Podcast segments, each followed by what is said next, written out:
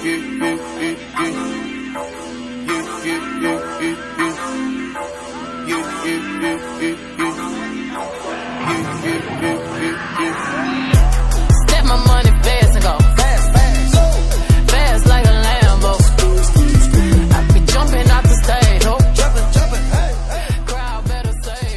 位听众，大家好，欢迎收听影留言，我是史阳。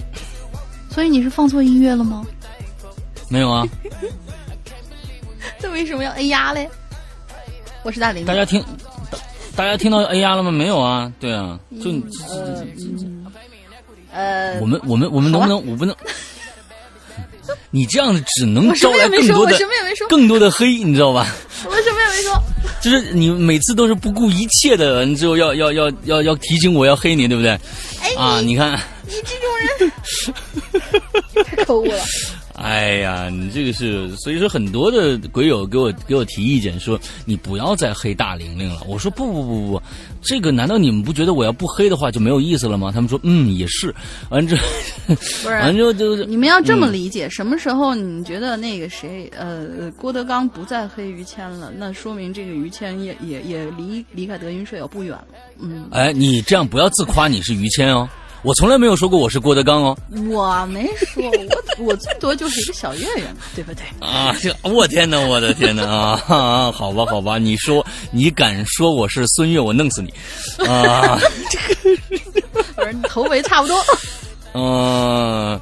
好吧，那 OK，我们来到了新的一周啊。之后呢，这个星期呢，呃，上上两个星期我们一直在做一个抽奖啊，就是我们的呃新用户购进我们的那个会员，完了之后呢，会有一个抽奖的这样的一个事情。我们的抽奖和我们的衣服啊，呃，抽奖奖品就是我们刚刚发布的两个呃两件这个我们的潮牌的 T 恤。那那个潮牌 T 恤呢，订购已经结束了，现在已经买不到了。完了之后，我们这已经紧紧张的进场在制。制作当中了，八月一号之前会发货。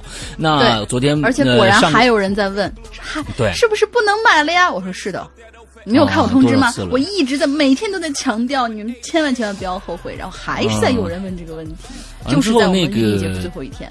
我们其实卖这衣服已经做过做了多少年了？做了差不多两年，两年多，两年了。完了之后，其实每一件的这个流程都是这个样子的，就是只有订购啊，只有订购，没有长期供货的这样的一个一个方式，没有现货。对，完了之后，呃，昨天已经抽出来了一个幸运听众，在我们的这次活动当中啊，是一位新加入我们会员的一位朋友，名微博上的名字叫做大大块蛋糕，是吧？对，哎，大块蛋糕，哎，完了之后，我们是在上个星期四我的直播节目啊，就是花椒直播的《洋洋怪谈》里边，在中场的时候抽出了这样的一个一一位听众。对，OK，用的用的这个呃抽奖的方式非常非常的原始啊，和这个对有一种原始冲动的感觉。可我觉得这个其实挺公平的，因为我们是很多陌生的人，然后在那里说大家的楼层嘛。这样的话就不存在一个作弊问题，因为你在微博上面你发布消息的人不一定你会安排人去，甚至你自己的有可能都不会去看看直播。有些人是嗯没有看直播这个习惯，当然我们还是希望大家经常在每周二四晚在那个花椒花椒直播去看我们《扬言怪谈》，里面有很多好节目的。广告打牌。OK，好，那我们其实也没什么，这个星期也没什么太多的其他的事情要说了啊。完了之后，那我们就直接进节目吧。OK，好，从外面来了一声汽笛的声音。OK，好，来。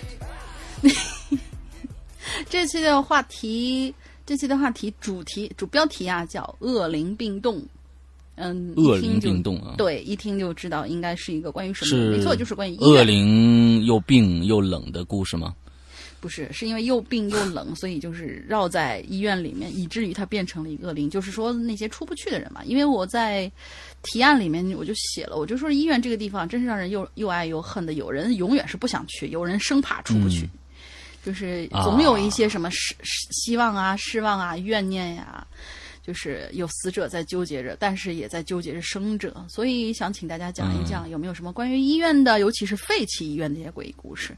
我是希望勾出来一些那些 作死的呀，去探险的那些同学，但是没多少。废弃医院，废弃医院很难找到了。这种就是说，现在我我是认为这个话题就是废弃医院这个事儿的话，就太难了我说，尤其是废弃医院啊，尤其是废弃也就是医院。医院也可以呀、嗯嗯我你你有没有什么相关类似的遭遇呢？没有，我还真就是没有在医院，因为我就是很少去医院的一个人，这个大家都知道，就快快要挂了都啊不去医院的那种啊，对对对，他不是身体好不去医院啊，是就快挂了也不去啊，嗯。对 我又想起我那个肿的跟蹄子一样的手了。嗯，对对对对对对，嗯那是被被什么咬的来着？某种猫当时是那个嗯，放寒假解救了一只流浪猫，结果那个小猫啊，估计是被人把你当成了他的仇人。结果是被人欺负过，拿到我们这儿来，我就是说是给他，呃，稍微的清理清理吧。结果人家啊一扭头就直接是上牙下牙，就把我这个应该是左左手没有至于穿的程度，就是左手食指的肌腱给我咬伤了。到现在哦都已经一两年过去了，我现在握拳的时候还是微微有点感觉。没错，嗯大龄竖中指的时候，中指是弯的。嗯，食指，偷换概念。呃，哎呀，开玩笑啊，开玩笑。嗯、这个这个对小动物这一块儿呢，救治是是要救治，但是也千万要小心，因为这个这个这个东西猫，真的是挺危险的。嗯，啊啊，对对，他这这当时真的是大玲玲不不告诉我们啊，完了之后那个那个手已经肿成猪蹄儿了。大家看过猪蹄儿吗？有一张图，曾经有过一个特别肥的一个女人的手放在那儿，完了一个猪蹄儿旁边是三个真猪蹄儿那张图。大玲玲当时那个手放在那儿，就跟那个效果是一模一样的。因为最后我才知我说，哎，你最近怎么了？这个这个我都给我发一张照片，我说你这个是变异了吗？啊，还是怎么着？赶紧去医院，这才去的医院。所以这个，呃，对医院的恐惧，我不知道它是源自哪一个这个这个过去的一个阴暗的记忆啊，就，不，敢去医可能。是因为平常撩猫撩比较多，就是家里养宠物这些同学，就是肯定有这个呃都知道这种，就是多多少少你会受点伤。时间长了吧，你就不太当回事儿。这个我也真是没有太当回事儿，结果真的已经到了一种晚上睡就是疼到能被疼醒的一种程度，我才发现哦，这个事儿其实挺严重的。然后问问大家，这个是不是应该呃，就该怎么办？去医院？该怎么办？去医院呢？啊，那我们在我们三个都说，哎，没事儿，挺着吧。你觉得你觉得你就会挺下去吗？啊，这这这这很无聊的一件事情啊，那都不用，商量的一件事情啊。非是好的慢一点嘛。我我自己真的属于那种真的，呃，我记得有一次是扭了脚，然后嗯都已经扭成那种程度了，我可能一个嗯星期才慢慢不疼了，好利索。每天还是骑着车要坚持去上班的那种。然后就那样没有去过，就是也没嗯这个这种事情啊什么，东我西啊之类的。对这种事情，其实如果放在五十年代刚刚解放那个时候，一定会发一个锦旗给他的，就是因为哇，就受了这么重的伤害不去医院，完了每天坚持工作。那现在呢，就是只能说一个字傻，你知道吧？好，我们继续我们的节目。啊，对于对于医院这个这个事情来说，我我一直对医院好像嗯没有太多的恐惧啊。就是说，呃，第一个我也说实在的，就是说，呃，不是那么抗拒去医院，有点什么喜这个，比如说发烧啊，就赶紧去医院打个吊瓶，完了可能就好了。我对医，院倒是没有山哥是一个很理性的一个人，就是说是、呃，一旦出点什么问题，为了不让他马就是会恶化，或者说自己就是治治疗不当、调理不当，会出现一些别的问题的话，他会马上找最专业的这些人去帮他看这到底怎么回事儿。嗯，所以这一点你要向老大学习。对对对对对，那次那次这个脖子扭了，完了之后就去了那个找了一个耳鼻喉科的大夫看了一下，大大夫说嗯没事儿，嗯，耳鼻喉科，你看。啊，对对对啊，所以耳鼻喉科科大夫说没事儿嘛，嗯，完了这对。耽误了病情啊，嗯，完之后那个其实我对医院有一个特别深的一个印象，就是我小时候。我小时候，呃，因为我我我我出生在山西，而山西呢，我出生在山西大同的一个军工厂里面。嗯，军工厂叫那个那个军工厂名字叫三五二八，呃，现在还在，但是已经改改成了山西省橡胶呃集团啊，山西省橡胶集团好像叫是是忘了啊，就叫什么名字。原来是个军工厂，专门生产橡胶的。那么这个厂子厂厂子厂子里边呢，就是经常有一些。呃。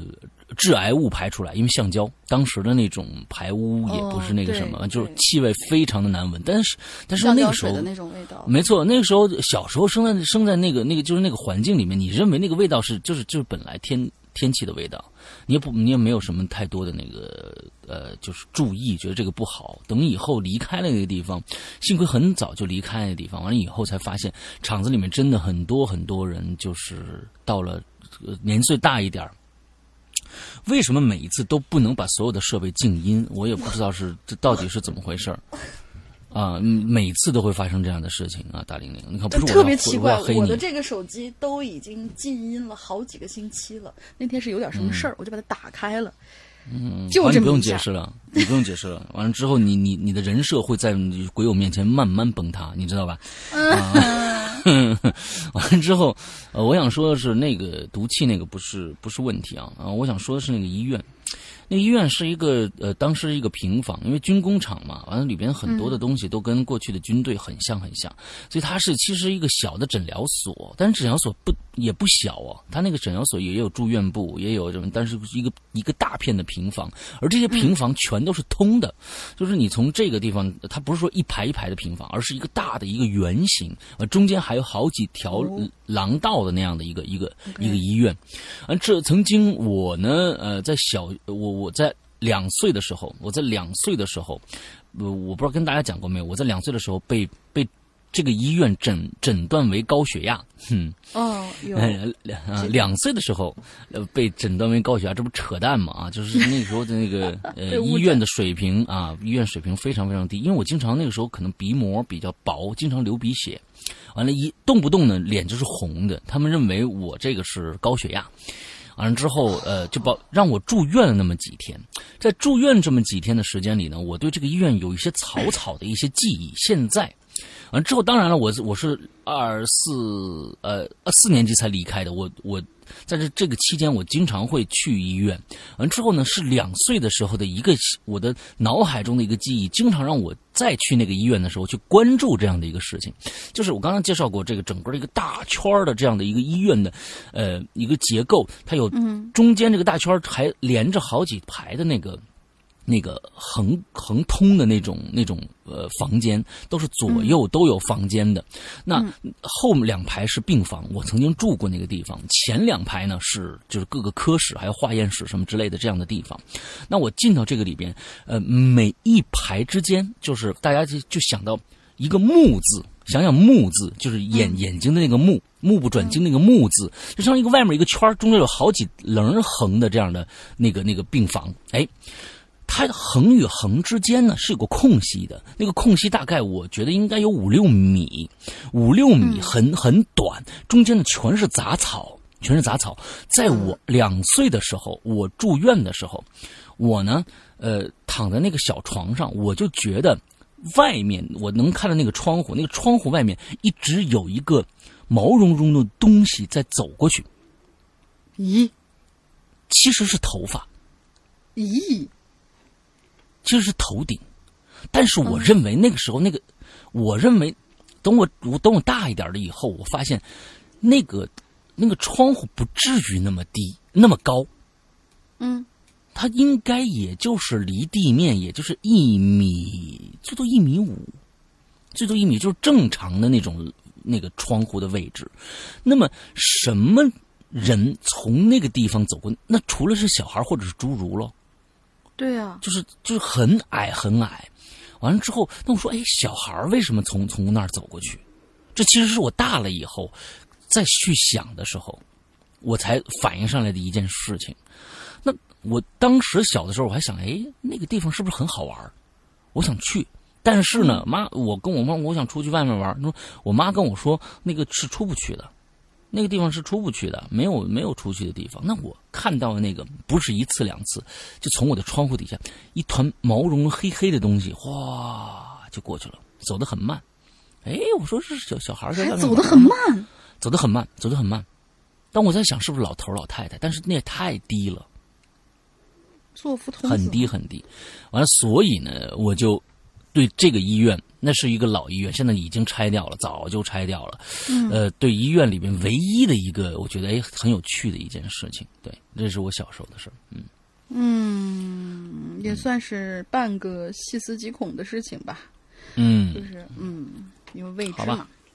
好好，那我们看看今天听众给我们留的都是什么，好像都是大长篇是吧？嗯，都不短，反正嗯，好吧，来吧有。有有短的，后面有短的，中间那个最长。呃，我们中间那个应该是两，因为它两个故事嘛，我们可以两个人一块儿念四千字。这位同学啊，估计是来一次打不打算来了以后，嗯，行吧，嗯嗯，然后就是第一个同学 Love Life，石阳哥、龙吟姐，我又来留言了。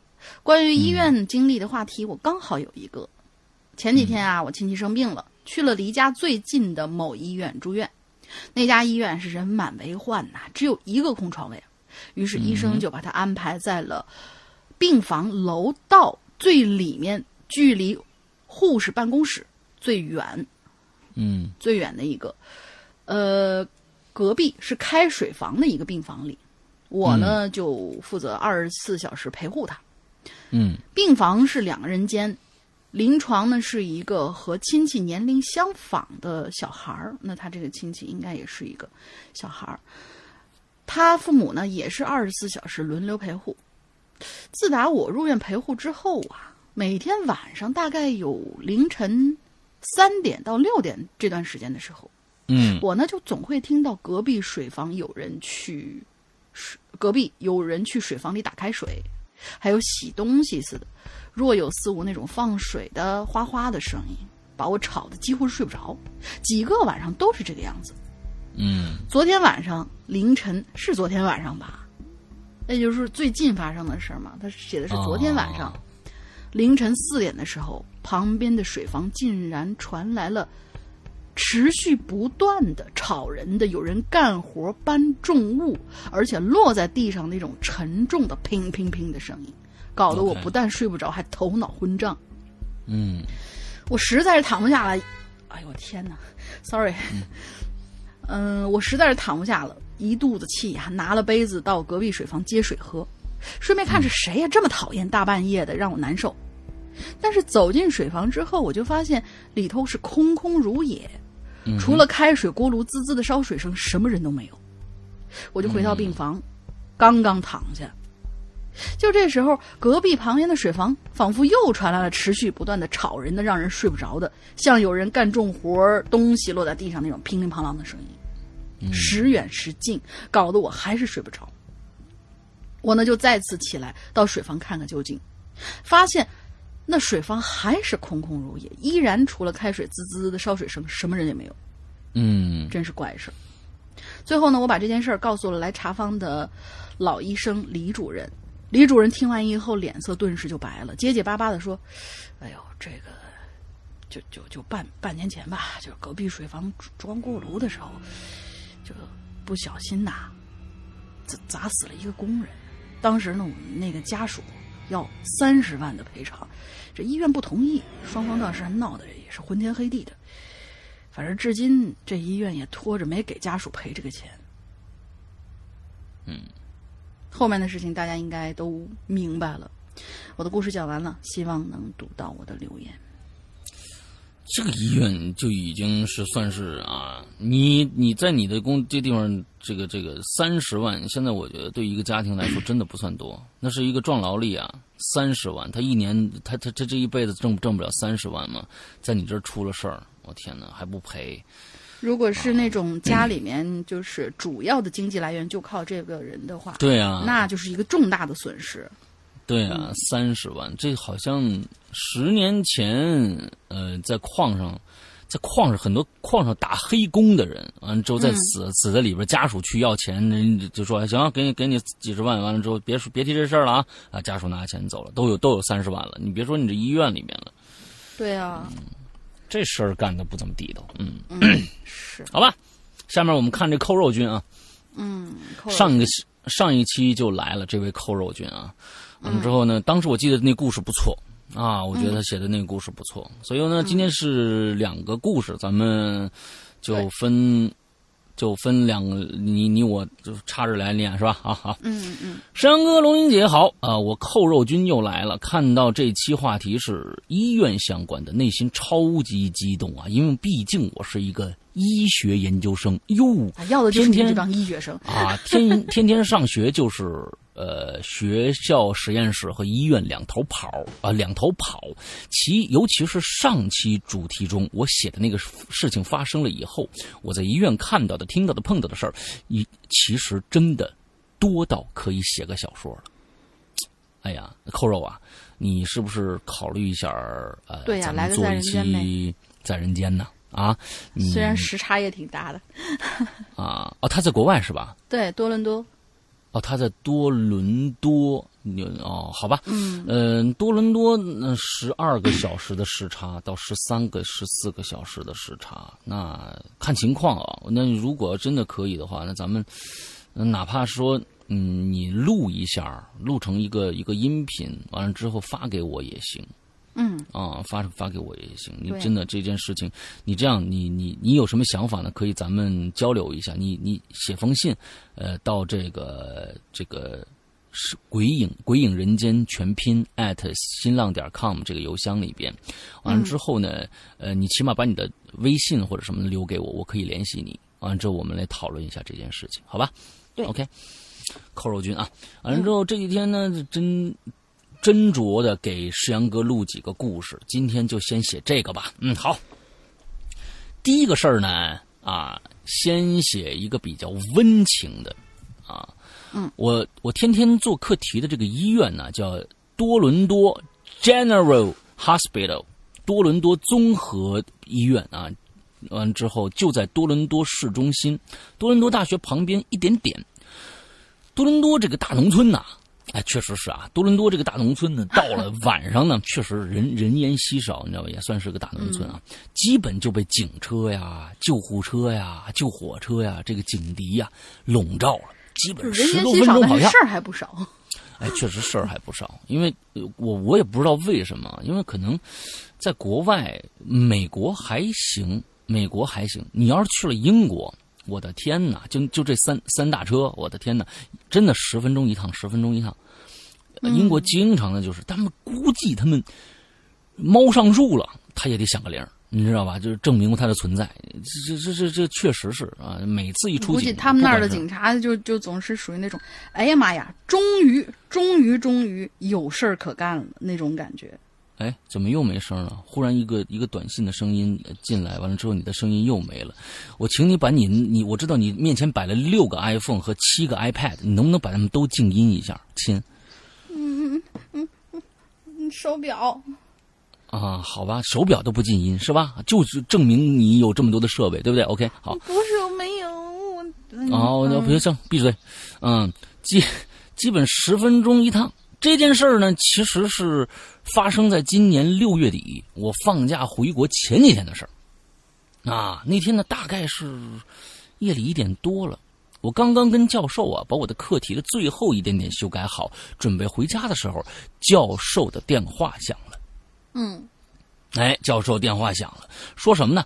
说这个楼下有一个重症，需要立刻去急救。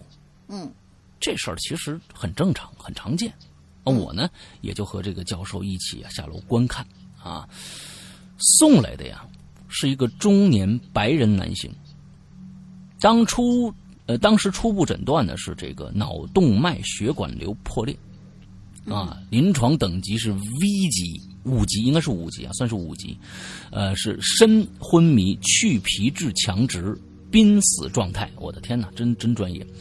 一看这么严重啊，我再跟着就基，我再跟着基本就是添乱捣乱，没啥区别了。我说那那那教授那个，那我就先回家了。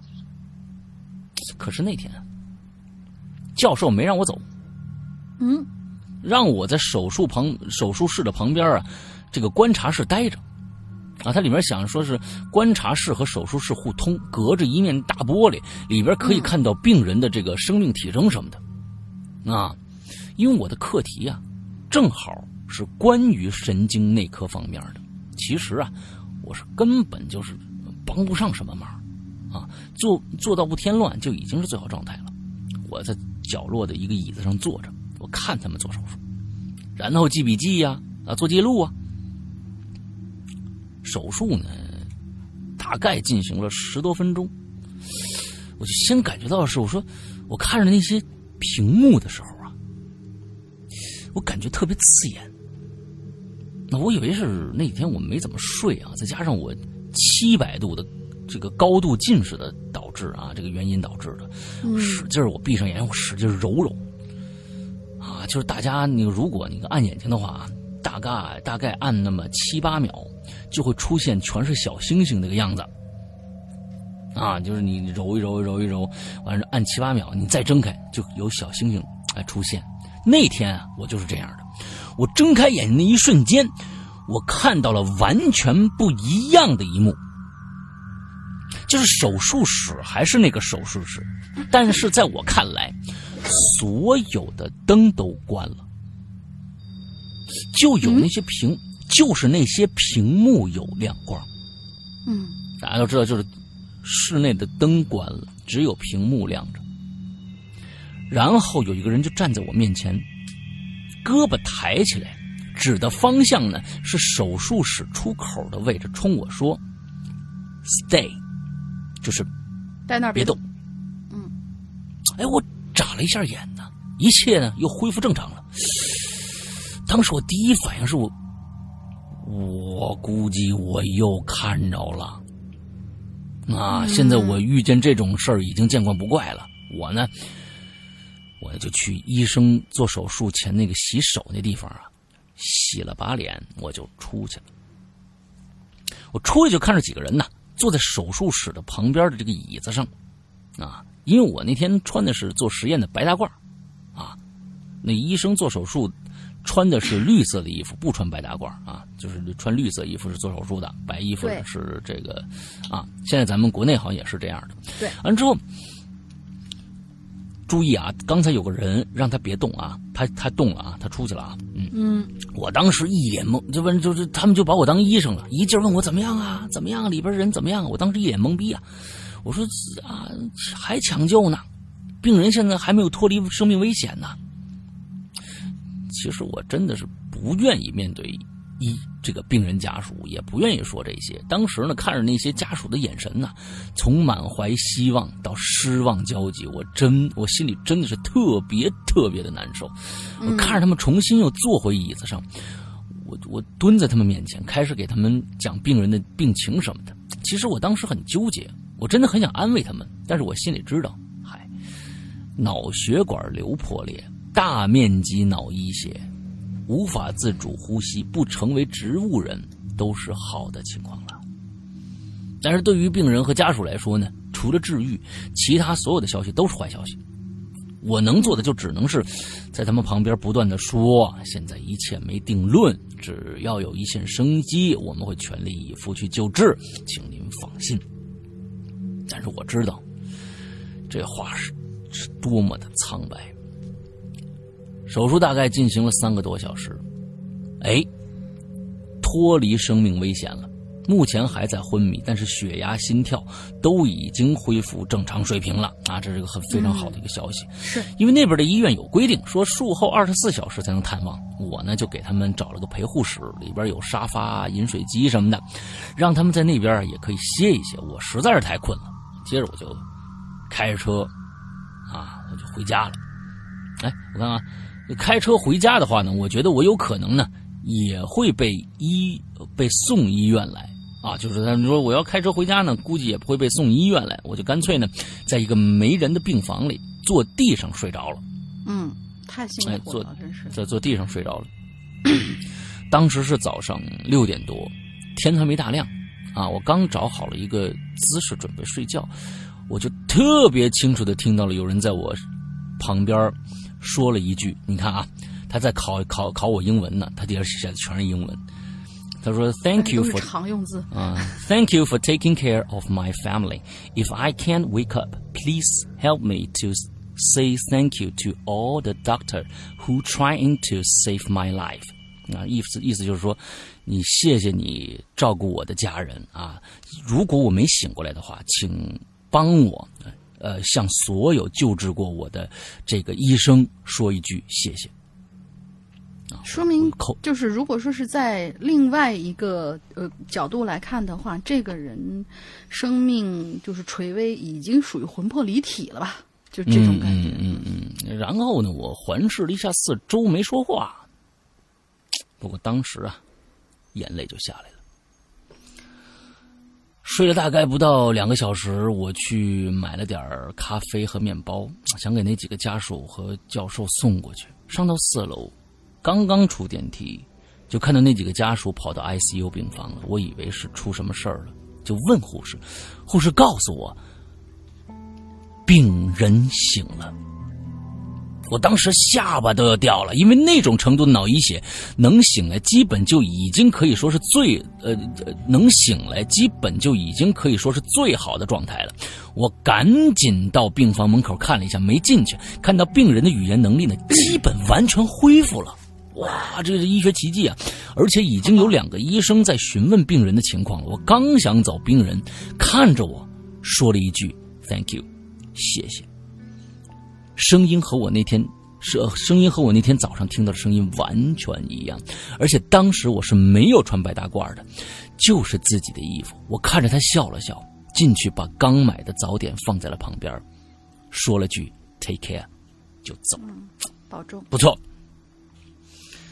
啊，这个故事还确实挺温情的啊！之后，我觉得这这这真的是，呃，牵挂家人这这件事情，可能是每一个人类啊，就是活下去的执念吧。我觉得，嗯，对对对对对啊，他我觉得你看国外的人的素质啊，你看过来说，哎呀，谢谢你啊，照顾我家人啊，完了之后我醒不来呢，你就跟我那个刚才救我的那些人呢说一句谢谢，你看人家还不忘就是 thank you thank you 是吧？啊。嗯。啊，对，当然我不知道，我估计在你看，不知道在国外有没有医闹。你看啊，在咱们国内，一般啊，一这个恐怖故事都是这么写的啊。我这这个医这个孩子呢，坐在医院那儿，累的不行了，实在睡着了。忽然有个人就听到有个人在他旁边说了这么一句话啊：“小伙子，谢谢你啊。假如我醒不来的话，你能不能跟我？” 你能不能跟我老婆说一句？我还有俩存折啊，放在咱们我们家屋顶上那个吊顶里边呢。一般我估计可能是这种啊，完了 完了被验证了，你说哇，真的是有灵魂存在耶！完了之后怎么样怎么样？我我估计这，哎，这这个这这个经常在鬼故事里面就听到了，就是让他说验证一个事儿，就是跟金戒指啊、什么是存折啊、啊这玉镯子有关。嗯，真的有，因为就是我，据说是有些人不是经常还呃家里面有这些人，可能走的比较突然，没有嗯把那个就是遗言或者是遗产留完的这些人，会有亲戚带着他们，比如说是现在咱们都是都用用那个手机来验证他的这些呃各种各样的信息嘛，有些人真的带去就找那些道士啊，什么东南亚的那些巫师啊，就是哎您能不能给我就是沟沟通一下，然后把那密码给我就是请。什么上个身，然后让他把密码给我输一下，就那种。哎，我跟你说，真的是，如果啊，我如果这道士真能把密码问出来，我天哪呀，真的是有。我记得我就说明这个事儿还真的是有一个地方。其实这件事，其实如果这件事情要是真的是真的话，那其实我认为，那世界上存在灵魂的这件事情就有依据了。是啊，对不对？所以我认为可能没灵的，要不然早就就这这个这个这个科学界就注意到这件事情，哎，真能问出来密码哎，啊，对吧？嗯。但是呢，我觉得这些就是学，尤其是学医学的这些人，本来应该是很唯呃唯唯物的这种，但是你你，我觉得你可以去问问任何一个医院工作的这些人，也许他们都多或多或少的对于这个世界是否真的百分之百的唯物是抱有存疑态度的。那是我觉得是是真的是会这样，嗯嗯嗯嗯嗯，对，但是就是没有办法证明嘛。我们其实我我觉得现在是世界上就是说，嗯，不管是哪儿吧，就是都对这个是持持一个尊敬的一个态度。我觉得是中国，中即使中国官方也是存在尊敬的态度。他不并不是说就就怎么样，只不过现在没有一个科学上的证明而已。嗯，接下来。啊，什么？不是，接下来人家人家这件事儿是就是你你你把那一段下面那一段，这个就是第一件事儿，也是我最近发生一件事儿。啊，好，我下一个听听啊是之前把这事念完。啊，我就说这就是第一件事儿啊，也是我最近一次发生的事儿。说一说下一件事儿之前呢，说下一事儿下一件事儿之前呢，我想在这儿啊嘚啵几句。啊，前几天看到天津某医院的一位大夫被病人家属捅了 N 刀，抢救无效死亡，这件事儿我也知道。而这个大夫呢，并不是那个病人的主治医生。听到这个消息，我就感觉特别心酸。我们不得不承认，从医者中确实有一些是为了私利，或者是其他一些原因啊，而侵犯了病人及家属啊，病人家属的这种没有医德的医生存在。但是，请不要把所有的医生视为敌人。因为如果我们生病了，我们唯一能相信的、唯一能把自己生命交付在别人手上，在这个世界中就只有医生了。每一个认真负责的医生，都是救了不知道多少人性命的伟大的存在。是的，在这，其实在，在国内呢，我觉得是因为我觉得很多年前的一些。呃，医院的一些行为吧，可能就是比如说收红包啊。现在大家其实都是觉得，哇，你要做一个手术，如果不给麻醉师啊放好东西，那你这个这一这个这个手术一定做不好。大大大家就是其实有这种心理障碍，并不是现在的所有医生都是没有医德的，只是真给你下下这种药，就给你多下点迷糊，嗯这个这个这个这个呃药，你就过你就醒不过来了。那真的是，我觉得是 N 多年前，我一直认为，我一直认为，如果我真做手术了，我谁的红包我都不给，我就不信他能把我整死了。中国又如果变成这样的一个一个社会体制的一个国家的话，那就完了。我觉得真的只不过是很多很多的患者把医生惯成那个样子的，是。而这个时候医患者会认为，哎，我给你钱了，我的我的病人就百分之百不能出问题哦，出问题我就弄死你。这是其实有的时候是患者强加给医生这个行业的一个莫名其妙的一个一个一个责任，就说是，我我给你钱了，为什么我我的病人死在这儿了？他们觉得我给你钱就能买命了，这是一个多么可笑的一件事情。所以大家一定要注意，花钱只能治病，而不能买命。对，这这句话说的非常好啊，这非常好。就是说，呃也是可可能呃坊间的各种各样的传闻啊，各种各样的小道消息，说医院怎么样不负责任或者怎么着怎么着的，我相信那是以前啊、我相信那是以前，现在的医院没没不敢这样再去干了。我觉得起码，我觉得呃二。三线以上的城市的医院，大医院，你别去他妈小医院啊！这这个什么这个那个的，大医院，只要有上面什么甲级医院或者什么的，就是说是，呃呃，林子大了什么鸟都有，不是说小医院就一定没有负责任的人，只不过呢，有一些小地方的人会更就是更加的去。惯着这些医生，以至于把很多就是所有那些从医者一开始的一个初心给搞得给扭曲了。没只不过是我们现在觉得好像大医院就是属于那种，呃，个儿高的，就是来扛所有这些责任。他可能如果一旦出任何问题的话，他是最先被瞄到的一个。我们、我们其实在，嗯，这其实是我们的一个国情啊，这是我们的一个国情。从从很早以前啊，几十年前，可能就觉得，哎，呃，托人熟人好办事儿，这是一点。第二点啊，托付你了，送点礼就好办事儿，这其实是一个我们我们很长久以来是一个社会陋习。这并不是一个这这这怎么着的一个好的东西，这是一个社会陋习。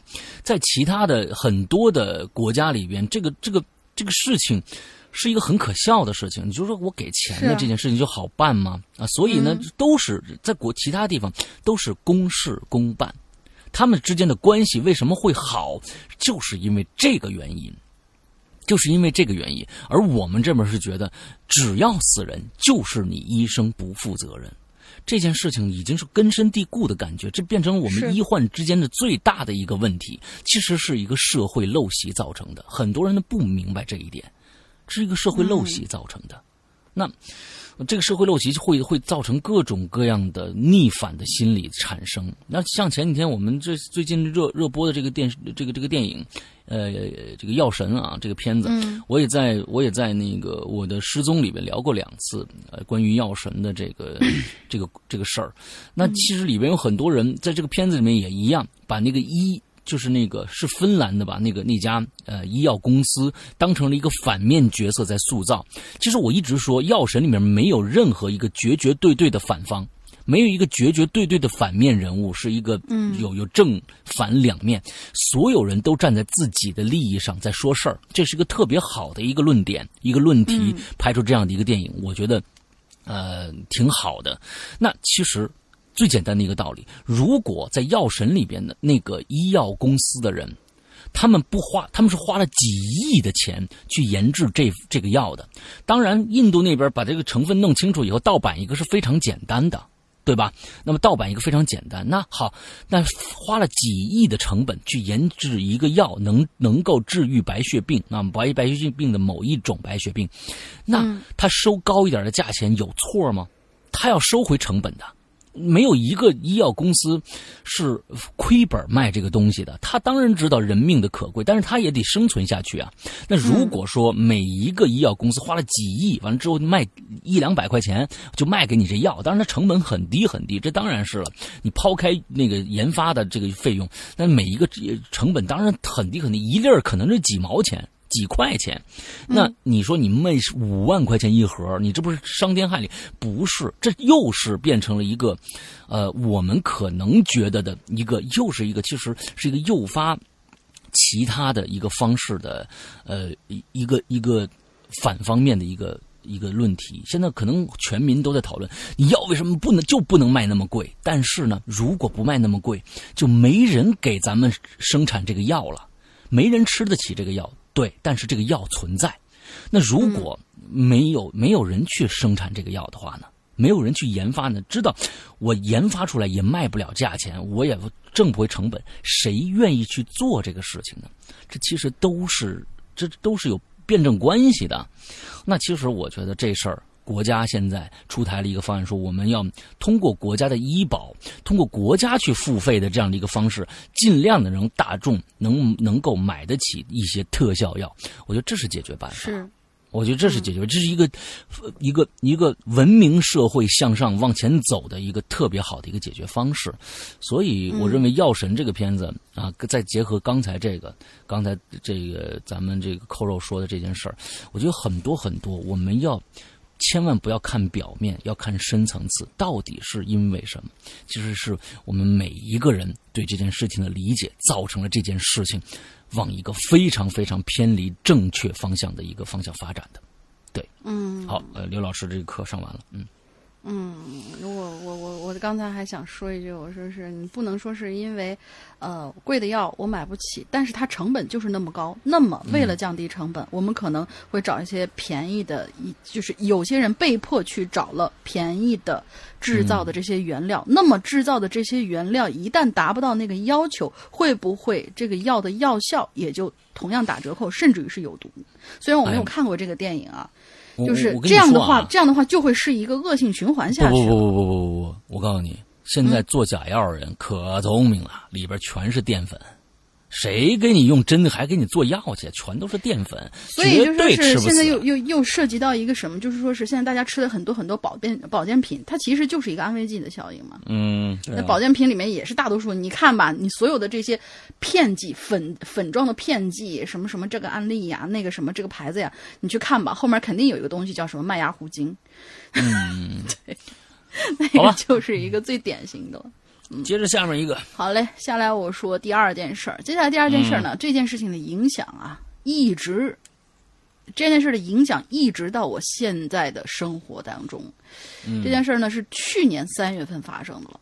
我们每年在三月份的时候都有一个 reading break，应该就是阅读周的那种翻译吧。算算上前后两个周末，可以放假整整九天，哇，真好。而且一般呢都是刚刚考完期中考试，完全没什么事儿那种。嗯，所以每年呢，我们都会在这个假期到各个地方去旅游。去年呢，当然也不例外。我们挑选了半天，终于在临放假前决定了、要开车去阿尔伯塔省，从多伦多到阿尔伯塔省，大概是三千五百公里的路程，好远呐、我们、我们就哇，地大简单的，物博呀，啊呃对对 全是森林呢，啊地大物博，木有人。啊 我们就简单的做了做准备，当天下午就出发了。（括号我们可能是疯了，哈哈哈哈！）这一路上有说有笑，还挺开心的。开了不两两天半，终于到了阿尔伯塔省的落基山脉，真是美呀，满天都是星星。到了预定好的酒店，大家基本上就都睡下了。等一下，我们算一嗯下，三千五百公里开了两天半，它的时速是多少？能算出来挺吗？挺快的，其实啊，嗯，其实开的你们是开，就是呃，没有人，没有人一以至于千能够达到两百公里，，呃，没有人一千两百公里，以至于能够达到那么高的车速。平均每个小时在我们国家是一百二十公里，就算开满全天，开十个小时是一千二百公里。哦，差不多开、每天开十个小时差不多。嗯嗯嗯。嗯，反正我记得我从北京那个我我老爸开车回家，都得回到山西都得十个小时，八个小八到十个小时，连上休息时间，所以他们这个还还还可以的。嗯。然后呢，那天就有一个朋友跟我住一间房，他名字叫大鹏，是一个对于哦道教、屌丝屌丝男士，嗯，好吧，是一个对于道教有一些研究的人。当时我们是四个人，另外两个一间，然后我跟大鹏睡一间。在前台的时候呢，我们就都没有问是不是就是靠边儿的房子，嗯结果恭喜我们，嘿嘿中奖了。哦但是由于实在太累了，不想下楼换房间，想着今天就这么着吧，住进去再说吧。这大鹏啊，他是天生的阴阳眼，所以有的时候跟他在一块儿呢，挺恐怖的。嗯就有的时候啊，跟你说着说着话，突然眼睛就朝你后边看一下。所以那一天我看他什么也没说，就觉得应该没什么事儿。嗯我吧属于心大，完全不认床，而且我属于不管在哪儿躺下就着的那种，困的话坐着也能着。就你们这个职业 职业决定的。对对，那天也是一样，沾枕沾枕头就着了。那个时候呢，有一个叫做小睡眠的 A P P 特别火，就是晚上睡着以后打开、就能录到你的呼噜声啊、梦话呀什么的啊。我有哎，我现在就有，我有同事会会会用这个东西，嗯，他每天都会在朋友圈里分享。嗯，因为我知道大鹏睡觉打呼噜超级响的，所以我就想转天儿嘲笑，醒了以后嘲笑他一下，我就把那小睡眠给打开了。一夜无话，转天醒来，我就看到了那个小睡眠居然录了一百多条的呼噜声。嗯，随便打开几条，全都是大鹏的呼噜。当时我就吓到，我说：“你听听，你说打呼噜打的我都睡不着了。”实际上睡得比谁都死。然后我们俩呢就看见下面还有三条是梦话。第一个是有几个女的在那儿说话，哦，但很明显应该是楼道里聊天的那种声音。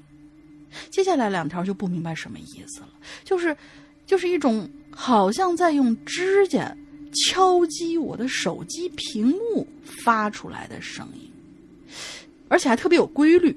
他用莫尔斯码写出来就是、就是滴滴滴滴，空滴空滴，然后滴一个长音后之后是滴滴空滴，然后滴滴两个长音是这样，是这样的一个意思。两条都是一模一样的敲击声。嗯我就问大鹏，我说这啥玩意儿？大鹏说他也不知道这是什么，但是他没在这边看见有什么好兄弟呀、应该、嗯应该是没什么事儿吧。那我我也就觉得应该无所谓。大鹏上师都说没事儿了吗？那就是真没事儿。然后呢，我们就去了当地一个比较有名的滑雪场，准备去滑雪。那边到五月份啊，还是会下雪的，嗯，嗯所以差不多到十一点钟的时候呢，我们就到，我们就说再上山滑最后一次，然后咱们就吃饭去。嗯，滑下来的过程当中啊，嗯，我就悲剧的摔了，然后就发现左脚脚踝的那一块儿，只要是使劲儿就刺痛，疼的喊娘的那种。当时我就知道，完蛋，傻逼了，骨头的事儿肯定是这样的。尼玛，我才玩了一天呐！开了将近三天啊，才到啊，他娘的！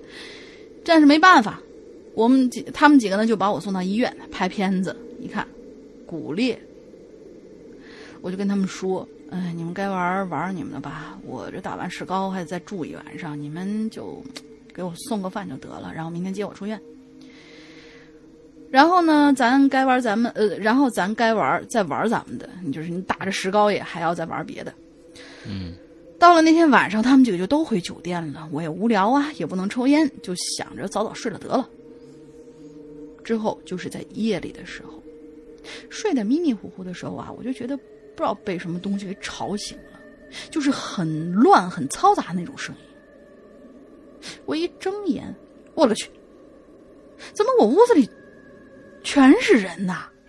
我靠，全都在那低着头看着我，然后嘴里念叨着一些啥，我也听不清楚，就是很含糊的那种声音。就算我当时已经见的比较多了吧，但是这种阵势我还是头一次见呐，这么多人，是不是医生带了一群那个实习的呀？嗯，一看就是跟那个师徒四人一样的，就是哎，醒醒，星期一了，就那种感觉。我把被子蒙上的，我就赶紧给大鹏打电话。实在实在是完全不敢再把脑袋探出去了。跟他说完话，他说他呃跟他说完，他说他现在立刻就过去看看。嗯，然后我刚把手机撂下呀，我就听见听见了一种特别特别尖利的，是正常人发不出来的那种特别尖的声音，在我的右耳旁边嚎了一句 “help”。当时我的右耳就完全耳鸣了。右边耳朵除了耳鸣，真是听不到任何声音了。嗯，我就捂着我的右耳朵按那个急救铃叫护士。护士来了就问我说：“你怎么回事啊？”我说：“我右耳耳鸣非常严重。”然后护士就去叫医生了。嗯，在加拿大这个地方啊，只要你不是马上死翘翘，基本上要等好久好久才会见到医生。你看看，你看看，这说比比出来了。对，反正等了好久，医生还没来，大鹏先到了。他刚进来就在门口愣住了，然后就跟我说。说哥们儿，你这屋挺热闹啊，这什么？呃，谁呀？你们家还有外国亲戚？我说大哥，你你别在那闹了，你赶紧看什么情况啊？他说你你把你手机给我，他就点开了那个梦话录音，鼓捣了半天，手机就跟我说，help，h e l p，那个梦话的意思，就之前那两段梦话的意思就是 help，是摩尔斯密码。哦。之后具体的情况，他到现在都没有跟我说过。我只知道那天他消失了一整天，晚上回到酒店告诉我：“放心吧，没事儿了。”他们想让我帮忙，但是靠近不了我，就只能通过你告诉，呃，你来告诉我了。嗯，嗯，对呀。哦，想找大鹏帮忙，所以就只能是，呃，哇，绕了个这么远，还还还搞得还骨裂，嗯。但是对于我来讲呢，我的右耳属于中重度听力损失。如果我用右边耳朵接电话，真是基本听不到的。我估计他说的那个延续到现在就是这这样一个情况。所以那个啸叫声是真的是把他的耳朵震聋了。当时，第二个故事也算完了。我就问了大鹏，我说那天到底发生了什么事情嘞？他们到底要你要你帮忙他们干什么呀？但是大鹏还是不肯告诉我，只说不是你的事儿。最好别参与进来，对你哎没什么好处。大鹏仗义，大鹏仗义，对仗义。哎，其实还有 N 多医院的故事，我还是留到录音里再给两位大大讲吧。上个龙丽姐辛苦啦，祝鬼影越办越好，两位大大身体健康。嗯，哎，两个故事仍然仍然质量都很高。对，大鹏这这孩子确实是这个挺仗义，够意思啊！就这事儿，你该是你的就是你的，不该是你的你别打听。嗯嗯，对对对，是这样。嗯，好，我们接着下来啊，我特别期待这个的扣肉的，呃，我们接下来会给我们发什么样的录音呢？啊？我也特别想知听听这个大我们扣肉的这个声音是什么样子的啊？来，嗯嗯，下一个 Liam，Liam。恋母 L I A M 啊，完之后，山羊哥龙姐，你们好，我是听鬼影好多年，但也潜水了好多年的鬼友，真的真的真的超级喜欢你们，谢谢。每次在画画，又是画画，你看啊，我们这好多好多画画都听听那个鬼影，每次在画画的时候就播放故事。今天我第一次投稿，也是第一次加入论坛，希望不会太晚。嗯，嗯，怎么？你这意思是我们办不办不下去了是吧？啊，希 希望讲的故事能符合这一期的主题啊。今天讲的故事呢，是关于我一个好朋友打胎的事儿啊。你这个这个这个事情啊，打胎的事儿，这要放到美国，这立马你放在这儿，立马就就就有人来调查你谁打胎了啊？嗯啊，抓抓起来，嗯。对。问了他能不能用这个事情投稿，他同意了。哎，好好好，哎，我在这儿，我在这儿想跟大家说一件事情啊，这个事情。其实呢，我们在上上上这四周前了，一个月前，我们曾经做过一期《鬼影在人间》。嗯，呃，是在我们的这个《扬言怪谈》里边的现场直播的，而且做的很长，两个小时。但是这期为什么一直没有播出来啊？为为什么一直没有播出来？是因为我们第一次遭到了版权投诉。嗯，哎，我们第一次遭到了。《鬼影在人间》的版权投诉，我们这期这期节目做完以后，我们就收到了另外几个鬼友给我们那一个鬼友给我们发的一个一个私信，说，呃，石阳哥，那个这个这个人讲的是我的故事，而且他讲的一点都不对，呃，有时间我来给你们讲好不好？哎，我当时我觉得这这件事情很奇怪啊，我就因为是联系大玲玲的，完了大大玲就就就去问。呃，是这样的，就是说这事儿好像不是这位当时当时给我们做直播的这位鬼友啊知道的事儿，呃是亲身经历的事儿，而是他听后来给我们发私信这位鬼友。讲的，而且讲的呢又不太完全，完了也讲的不太对，完之后呢就拿了别人的故事来当成自己的故事，来上了我们的节目。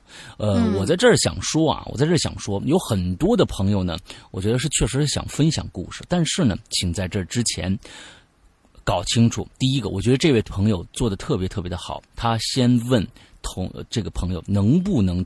来用来投稿，对方同意了，你再来说，因为有很多的事情是有是有忌讳的。对，请不要拿着别人的故事来当做你的故事来分享，这样其实对别人是最大的不尊重啊，最大的不尊尊重。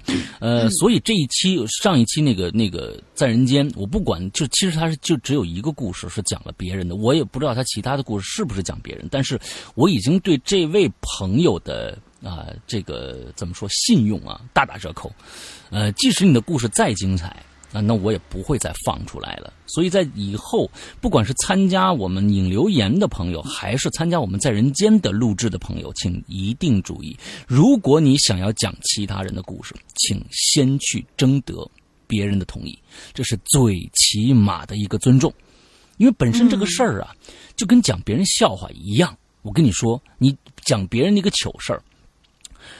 是一模一样的，别人你就说，哎呀，这人我我我前几天掉粪坑啦啊，其实是别人的事儿啊，你你你掉粪坑，你肯定不会说你你自己了，你肯定是说着，哎，我前天有一个朋友掉粪坑，你你征得掉粪坑那朋友同同意了吗？这种事儿你能拿出来说吗？嗯，要是如果你身边听这个节目的人还有很多，你比如说这是这是这是中央新闻联播，你拿这上面说去，全全世界人都知道了。这不是一个露脸的事儿，对于人家来说更不是一个露脸的事儿。那其实恐怖的事情、恐怖经历、真实的灵异经历也是一模一样的。灵异经历会在人家一会在对方的心里一样也要造成很大的心理创伤的。你拿来当成自己的事事情说，觉得好像哎呦我天呐，我胆儿多大？其实根本跟你没有屁关系没有。那这个我觉得你一点都不露脸，而且你也得不到别人的尊重，好吧？所以我在这儿把这个前提跟大家说下来，以后希望不要遇到，不要会再发生相相关的这样的事情了，好吧？嗯嗯嗯。OK，嗯，完了之后他同意了啊，那那这个人，你看这个这孩子人家同意了，我觉得你把这个这个事情把这个他同意了写到这儿是特别特别对的啊，我们给这个 L I A M Lam 点个赞啊，不错不错不错。事情是这样的，我有个好朋友，称她为 A 女字她女字旁的她啊，她平时性格呢就是那种大大咧咧的啊，所有的事情呢都无所谓的那种状态啊。还有一个好朋友称她为 B，B 呢是 A 的好朋友啊，A 呢在某软件上认识了一个对象啊，就是网恋啊，A 和 B 啊啊，在 A 呢在某软件上认识了一个打引号的对象。在生日久生情的情况下，他们呢做了成人该做的事情。嗯，他们做了成人该做的事情啊，导致的结果就是 A 怀孕了。嗯，对，一起吃泡面了。嗯，哎，什么叫一起吃泡面了？没没懂，这是个什么、嗯什么网络约大家约好一起吃泡面嘛？哦，其实没吃泡面啊，吃的是其他的，就？吃吃吃泡面了。嗯，啊，甲方在知道她怀孕以后，男方啊，那男方啊，甲签合同呢还啊，男方啊，这个男方不是那个 B 啊，男方不是那个 B，男方在知道她怀孕后就跑了。一个还未大学毕业、还未结婚的二十出头的花季少女，这种事情铁定不能让家里知道啊，也不可能让同学、外人知道。他就私底下找到 B，让 B 呢陪他去医院啊。B 很心疼他，也怪 A 怎么这么不懂事儿，但还是陪着他呀去了医院。那天呢，在医院进行的很顺利，A 呢也很快出院了。但在接下来几天呢，B 却感觉很不舒服，一天比一天的萎靡。哎，去了学校诊所也不知道啥原因。B 呢可能觉得就是普通受寒了，也没太注意。有这么一次啊，B 啊出去聚餐，有一个姐姐是 B 的朋友的朋友，嗯哼，大家注意啊，这越来越复杂了。有有一个姐姐是 B 的朋友的朋友，咱们称她为 C。C 呀、在刚见到 B 的时候，总用一种奇怪的眼神打量 B，然后在吃了一会儿饭以后，C 就按耐不住对 B 说：“你最近打过胎吗？”“没有啊。”“啊，那你朋友最近打过胎吗？”B 就害怕了啊。嗯，你怎么知道的？这这事儿从来没人，我我从来没告诉过别人呢。接着 C 就说了一句让所有在场的人都感到害怕的一句话，他说的很平淡。那你知不知道，你旁边站了一个小婴儿啊？咦，这下所有人都慌了啊！接着 B 就向 C 解释了事情的经过，C 就摇摇头，说是因为他陪着他朋友去打胎，因为他朋友的 A 的那个阳气太旺了，导致呢被打掉的这个孩子呀跟不上 A，但 B 的阳火太弱，又是陪着 A 去打胎，算是帮凶，婴儿啊就只能跟着他了。之后，那个小姐姐就对 B 啊做了一些事情，可能是做法事之类的啊，这些细节就不知道了。几天以后，B 就恢复正常了。故事到这儿就结束了。最后还想说一句，就是请有些男性朋友不要那么的渣。好了，嗯，打完收工，哈哈哈呃，我觉得呀，嗯，图一时之快这件事情啊，永远呢没有什么好结果。你可能这次觉得哎没什么事儿，到现总有一天你啊会得到一个你自己预想不到的结果的。到那个时候，男的确实可以跑。啊，男的、嗯。男的确实可以跑，跑得快。啊，跑得很快。不负责任，但是女的真的要比男的要付出更大更大的代价。是、啊，所以，所以请煮面的时候，嗯，煮泡面的时候，我这个刚学的，防止干锅，嗯，请煮泡面的时候，先想一想，先想一想啊，到底闷几分钟？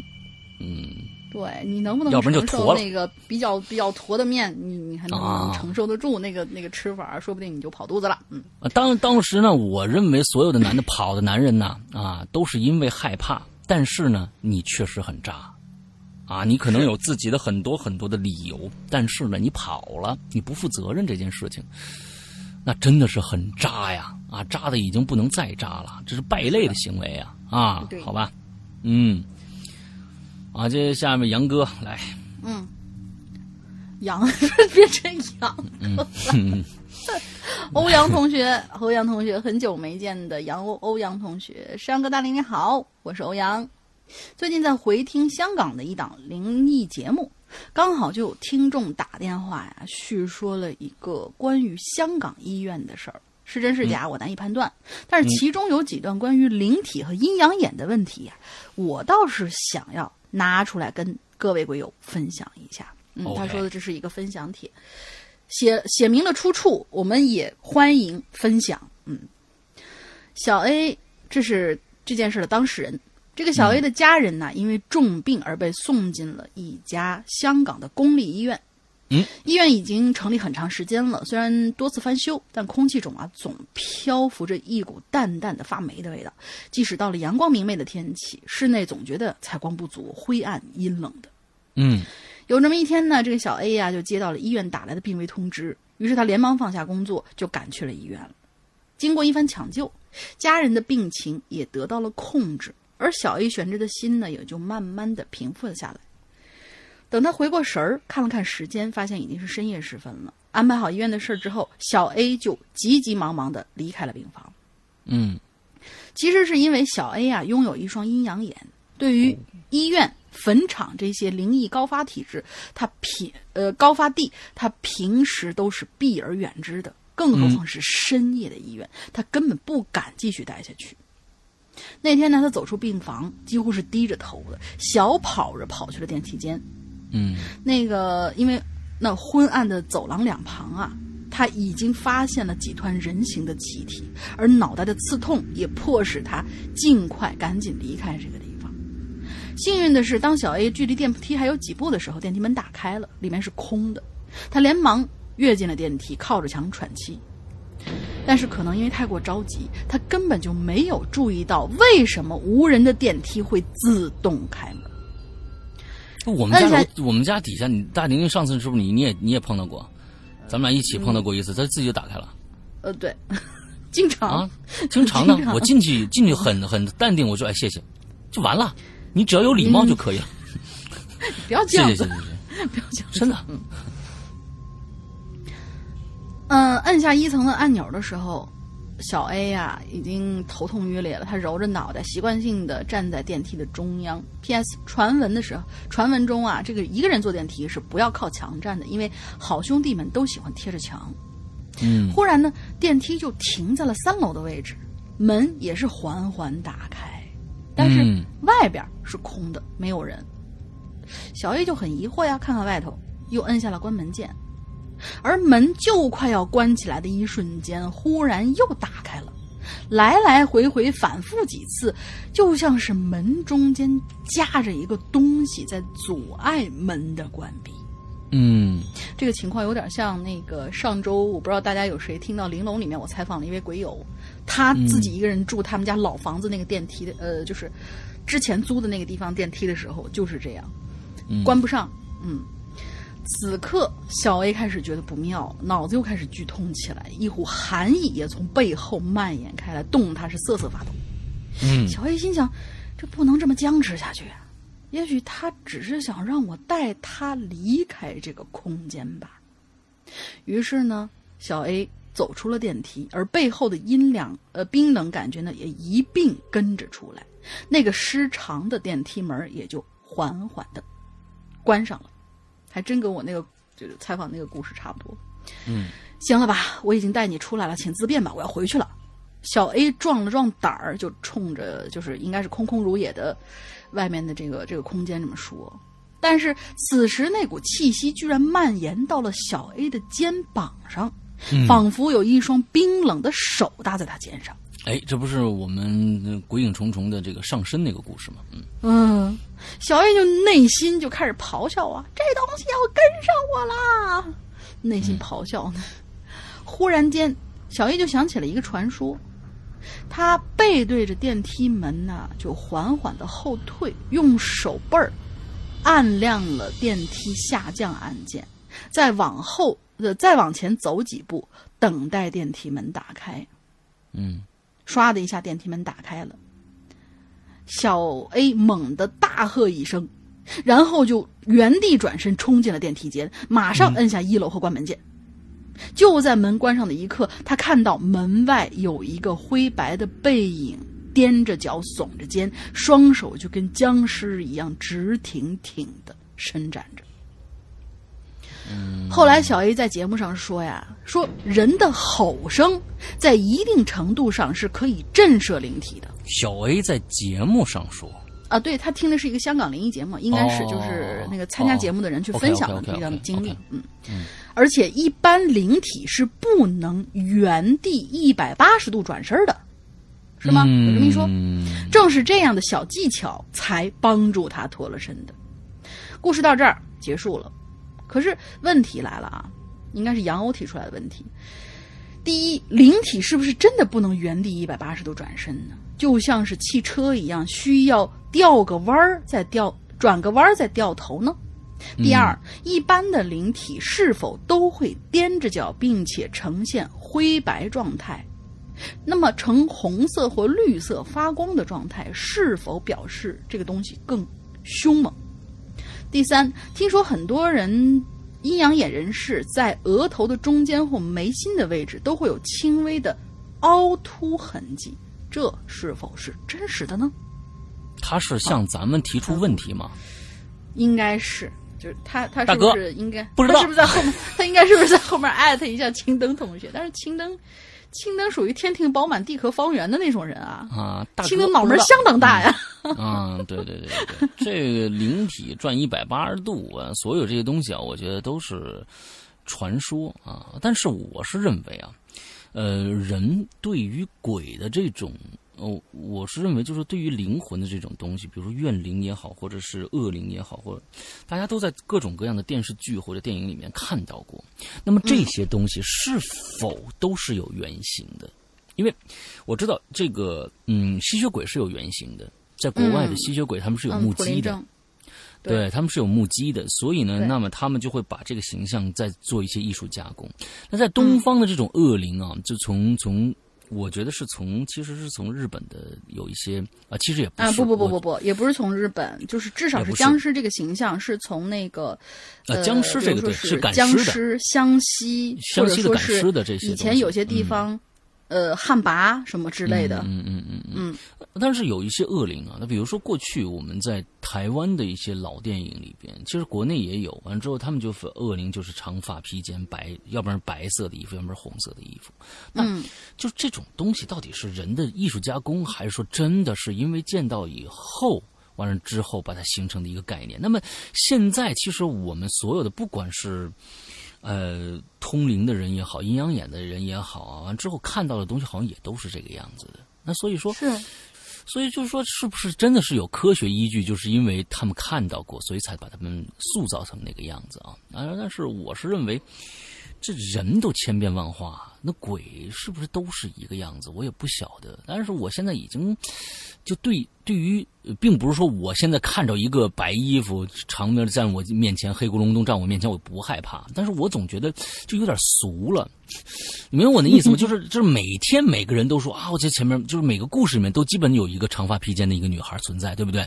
啊，都有那么一个女孩存在，她累不累啊？这今天到这儿，明天到那儿，我就是觉得不会那么枯燥吧？呃，对啊，所以我是有这样的一个想法的啊。那那可能是 他们真的是一种气体的存在。不不不，我觉得其实有一些人他说的这种长发，为什么说是长发呢？因为为什么我就是刚才提到了，就是有旱魃，有以前呃老辈人说那种走失的那那一种。首先，长发。呃，就是代表了这这个尸体为什么能形成走尸，是因为有的时候有一些这个尸体就是在那种就传说当中嘛，有一些尸体它在埋进去以后尸身不烂，而它的指甲和头发都是可以继续生长的，所以以前人就是古人的这种头发，不是都是属于那种比较长那种比较散乱的嘛。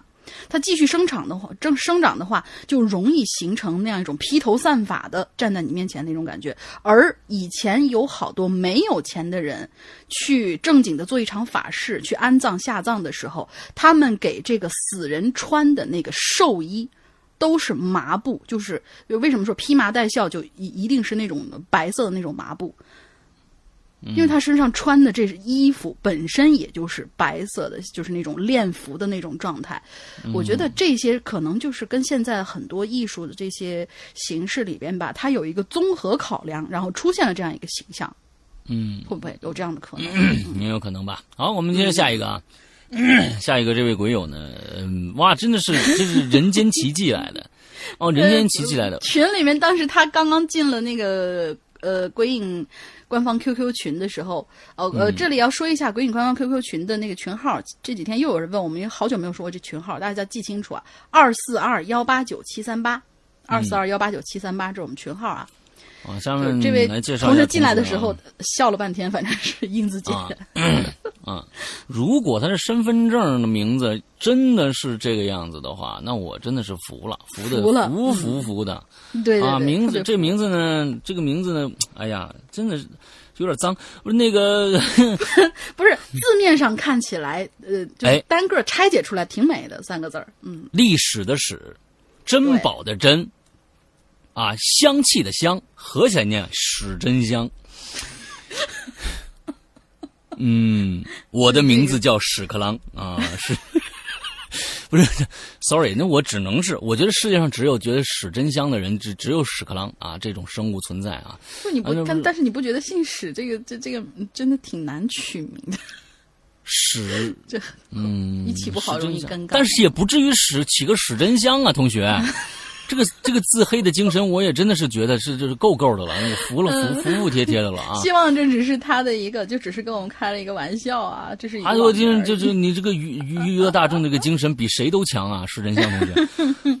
嗯，好，来啊啊哈喽，世阳哥、龙玲姐，你们好。像那种像那种我是潜水，像那种我是潜水一年多的萌新啦，或者超级喜欢你们的啦，又或者是听你们节目，有的时候睡睡觉都啪啪的啦，这类 talk 这类型的客套话我就不说了啊，已经反正已经说出来了。说到医院这类的话题呢，我就想到了我童年时期的一个阴影。事情呢不算恐怖，但就给我童年造成了不小的影响。哎，看看什么影响啊？哪天啊，我又去厕所了。嗯，没有。那个这个是这个时候呢，呃，小时候非常爱看这个香港恐怖片，看了之后害怕一个星期，不敢上厕。你不敢上厕所，那多痛苦啊！不敢上厕所，不敢下楼梯，一个星期缓冲过过后，不害怕了。哎，又去看啊，又看了又怕，又怕了又看那种啊。记得那个时候也就三四年级吧，作死的跟同学们这个呃家里面啊一起看了，好像叫《咒乐园》。《咒乐园》应该是香港的电影，还是个泰国电影，我忘了。《咒乐园》咒日本的吧？不是日本的，好像忘了。哎，是不是那个一一一个那个一一个叫什么荒废的游乐园里边？我总觉得好像是香港的还是泰香港的哦？香港的，我想起来了，香港的对对对对对，嗯。同样看完之后呢，贼害怕啊！也就是那几天，也就是那几天的一个凌晨晚上吧，我们家附近一家医院发生事儿了。啊，我们家医院完之后呢，就我我我我我我那个时候我我就知道是那时候就知道了一个另外的一个恐怖事件，什么呢？梦游。嗯，事情是医院凌晨的时候，一个女病人梦游，梦游走着走着就走到楼顶了，就从楼顶上跳下去了，当场死亡。这件事儿不科学啊！我首先我解释一下啊，嗯这人已经死了，完了之后呢，你怎么去判断他是梦游死的？这事儿有我监视器能够看到状态吧？假如他真的想自杀的话，那他那么那么走上去，完了之后，我觉得也没什么问题啊。所以这这事儿又是一个我觉得胡说八道的一个事儿，不是说你胡说八道啊，不是，就是我觉得特别草率的一个事儿。，没法反证这个。对，我觉得这个事儿又是一个特别草率的一个事儿，可能就是什么草草结草草结案吧啊。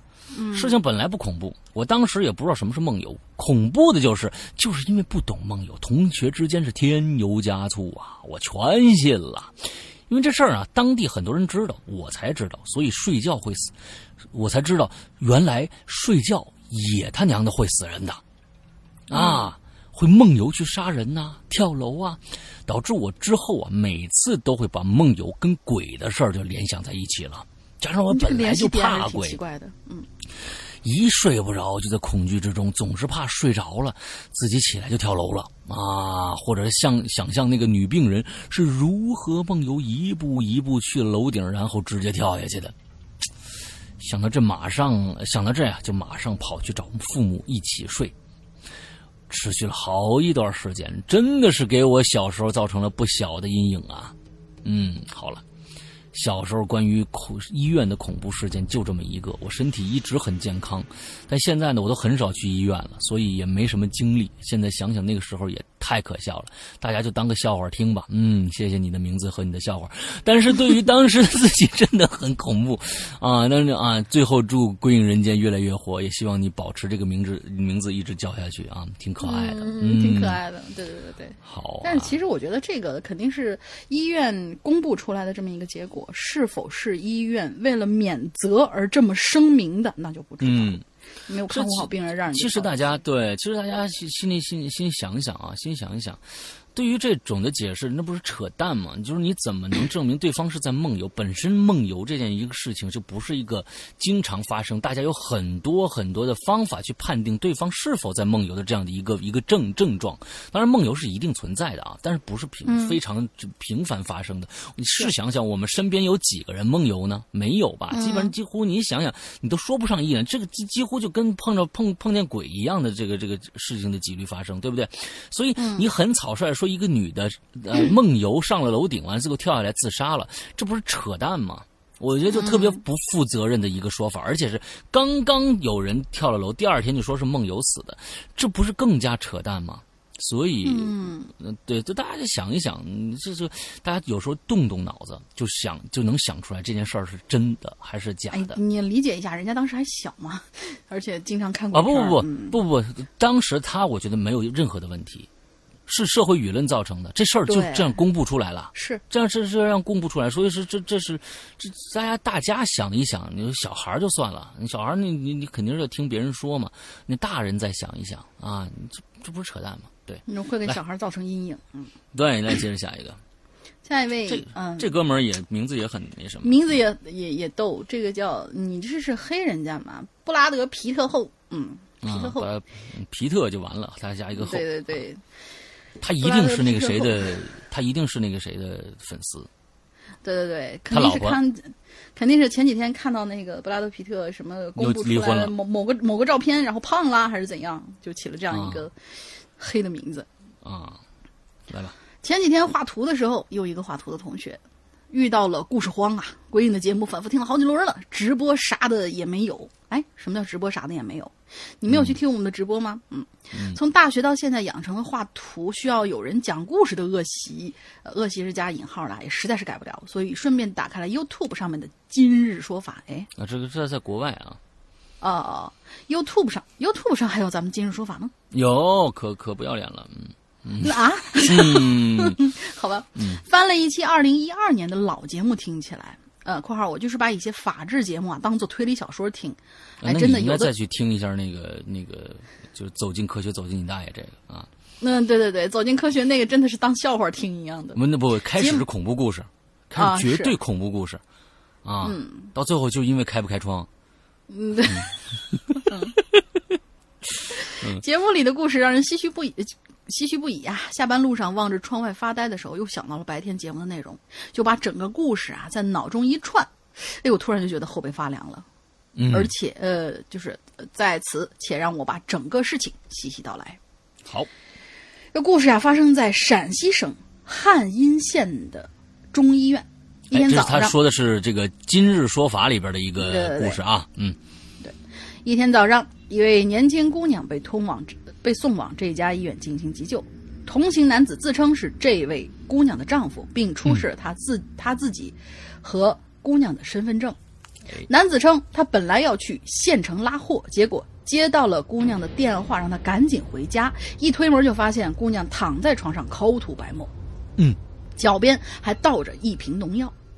回想前两天刚和姑娘因为家庭琐事吵架，没想到他竟然一气之下喝了敌敌畏。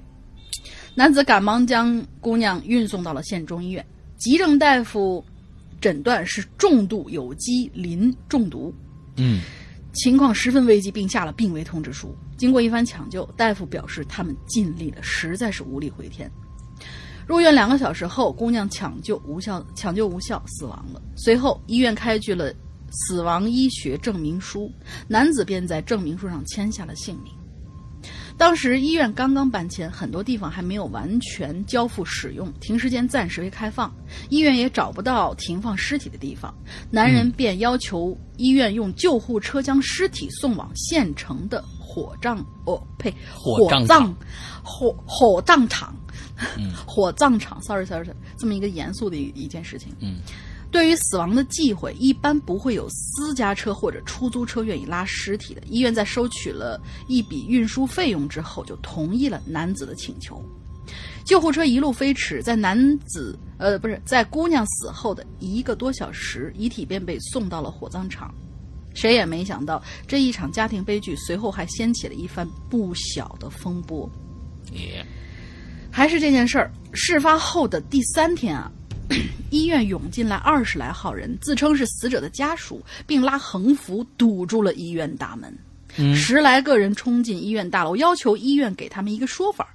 原型呃，原来啊，这一行人本是在男子家中商讨医商讨姑娘的死因和赔偿的，可是男子拒绝赔偿，并声称姑娘是自杀的。自己也是在医院的同意之下，才将遗体运走火化的。一行人见无法达成一致，便拖走男子，来到了拖着男子来来到了医院，要让医生。这个男子和那个姑娘不是两口子是吗？我觉得应该是，呃，是这没说清楚就是声称他是丈夫吗？前面不是有、哦有说，哦哦嗯声称是丈夫，而且是他们吵架娘家人是因为娘家人对来找找找茬了对对对啊，就是声称是因为家庭琐事吵起来了，嗯嗯嗯嗯嗯应该是在一起生活的。嗯嗯，嗯，找不着了。嗯可是男呃，我看啊呃，对对对对，别打岔。要医生就是他们把这个男子拖到医院来以后呢，就要求让医生详细说明当天的情况。医院的副院长听闻之后赶到了，呃赶到事情呃赶到了事发大楼。可想而知，任凭副院长如何解释，家属的情绪仍然十分激动，人多口杂呀。副院长一开口说点什么，就会被家属打断。于是副院长便开始在电脑上打字，希望以书面的文字的形式向家属说明抢救的细节。家属一看医生对着屏幕不说话了，嗯，认为医生态度有问题，顿时就火冒三丈了。姑娘的父亲更是一下坐到了医生的腿上，随后双方便爆发了肢体冲突。哦，坐到腿上发发生了肢体冲突是吧？嗯，好吧。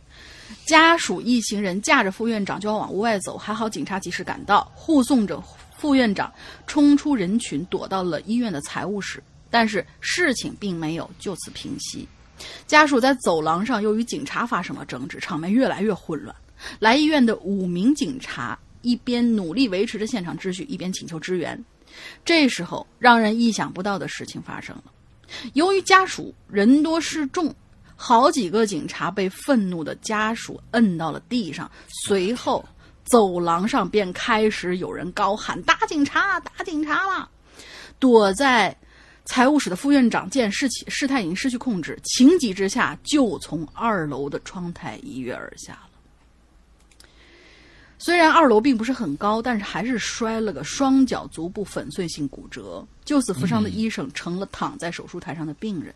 嗯，事情发展到这个地步，相信很多人心里都会指责病人家属这种行为实在是太过激。但是听完接下来的事儿，也许你会有不一样的看法。哟，还有反转，你看看看看看。嗯，哎，这今日说法这么有意思吗？我完了，我也去听一听。今日说法还是不错的啊，今日说法还是不错的。哦对嗯，是小撒主持的那个吗？对，哦，对，原来啊，按照当地的风俗，这个病人去世之后啊，一般要先将遗体运回家进行一番葬礼，第三天才能送到火化场去火化。嗯，男子在姑娘死亡之后，并没有第一时间通知家属，而是拿着医院开具的死亡证明书，在救护车的护送下前往了火葬场。嗯在火化之后，才告诉了姑娘的父亲。这个就是办办事儿有点儿嗯做的有点不太那个什么。更令家属气愤的是呢，姑娘和所谓的丈夫并没有领取结婚证，并不是合法夫妻。嗯，就是就一开始我们就看到是其实是声称他是她丈夫嘛，他们只是在双方的家庭的呃就是双方家庭摆了酒席，在法律意义上，该男子与姑娘并没有任何关系。医院在未确认亲亲属关系的情况下，便违呃违规运走了遗体，并且开具了死亡证明书，并且医院居然不能出示姑娘当天的就诊病历。虽然按照国家卫生部的规定，需要抢救病人。需要抢救的患者本着生命第一的原则，病历可以在事后六小时内补写，但是医院并没有按时补上病历，而是三天之后，根据当时的抢救记录，在一帮人闹事的当场，呃，一帮人闹事的情况下，当场写了一份这份急匆匆补上的病历显然无法说服姑娘的家属。接下来，姑娘的父亲的第三点质疑更让人背后一凉。原来是这姑娘嫁到南方没多久啊，呃，就是打引号的嫁啊，就是应该估计是说的是同居。嗯，说是她嫁到男方家没多久啊，就挨了打，背上青一块紫一块，还回了娘家，在男方赔礼道歉之，就是哄，呃，就是一番哄之后才回去的。然而就在哄回家不到一年，姑娘就喝农药自杀了，这让家属实在是无法接受。尽管男子一再解释自己当时吓得是六神无主，也害怕对方，害向害怕向对方家属交代，才稀里糊涂的把遗体送到了火葬场。只是现在遗体已经火化了，想要尸检来推测死因已经没有可能，唯一剩下的就是那份匆匆写下的无法让无法让家属信服的病历。嗯，最后警察在调调取了各种监控、人证、物证的情况下，找到了。姑娘前往农药店购买农药的视频监控，参与了抢，参与抢救的医生护士也表示，未在姑娘体内，呃，体表发现外伤，就当时是他那个抢救的时候没有发现外伤。嗯，邻居也称，事发当天没有听到打斗啊或者是吵闹的声音，在男子家中也没有发现搏斗的痕迹。最后，警方排除了他杀的可能性，认定是自杀。嗯，姑娘家属也最终接受了警方的调查结果。对待婚姻的对待婚姻的恶风陋俗，医院的违规操作，姑娘的年轻冲动，男子的懦弱无能，每一个因素都将这场悲剧向着死无对证的深渊一步步推进。这件事情最后的结局是，姑娘失去了年轻的生命。姑娘的哥哥因为寻衅滋事被刑事拘留，副院长粉碎性骨折卧病休养了一年。男子赔付了姑娘家十万元作为经济补偿，留给姑娘家属的更是无尽的悲痛和悔恨。这事情看似是尘埃落定了，但是回头细想，假如一切都是男子精心策划的一次完美犯罪呢？高智商犯罪是吧？呃，先是提前利用家庭琐事制造冲突，然后事发当天前往县城制造不在场证明，并通过手机与姑娘激发矛盾，接着利用医院监管不力的漏洞将姑娘的尸体匆匆火化，使整个事情变得死无对证。随后进一步利用死者家属的愤怒，制造家属与医院、警方的对立，并且将姑娘的哥哥送进了监狱。自己也以一个弱者的姿态得到了法律的庇护，庇护。事情过后，男子还还需背上，还需背上道，还哎哦，还无需背上道德审判。邻里街坊也只会本着，也只会本着夫妻吵架是正常的这种心态，叹息姑娘的不理智行为。嗯，最后自己和姑娘还不是夫妻关系，还无需承担赡养姑娘父母的义务。这一切一切，也是挺细思极恐的。但愿这一切只是我一个柯南后遗症患者的过度推测吧。我觉得你想，你想到后面这一坨也是真够邪恶。我觉得这这这一坨后面这一坨，我觉得也是合理猜测。对对对，算合理，合理猜测更恐怖。嗯，对。完了之后，其实我是认为，在这里边有一个非常有趣的一个事情啊。我们再想想，这里面的过失方是谁？呃，过失方，呃，一男子肯定是有责任的，医院没有正常的流程也是有责任的。是。那么，呃，这个男的为什么这么快就同意了火化啊？这也是有疑点的。那在这里边。病人的家属不是死者的家属在这里边，其实我觉得是一个特别特别怎么说呢？我们现在国国人都不愿意直接找警察，对，是是信不信任警察吗？我不知道啊。就是这事儿应该直接找警察的事儿，不是直接你到到医院去打人家。在这里面看上去啊，最不讲理的、最不讲理的，就是这家人。就说你，我天哪！你不管是孩子死了还是怎么着，你先找警察呀。在在在国外肯定是先找警察。对你怀疑这个姑娘她的死就是另有原因，或者是你需要怎么样的时候，你应该先报警处理呀。这个对报警处理完了之后，这件事情看上去我们好像很都能理解。就如果就是说大家都能理解这家人打，就说开始说，哎，这家人怎么打打人呐，造成这个悲剧啊，弄把把警察都打了，你就心想啊，那那真的是他不报警是对的，因为他把警察都打了。嗯，你嗯，咱们咱们可能看了很多，而且对于打警察这件事情还很开心。完了之后呢，你觉得把警察都打了，犯开始的一个一个感觉说，哦，你看他们把警察都打了，把院方都打了，这一家人是无没有道理的。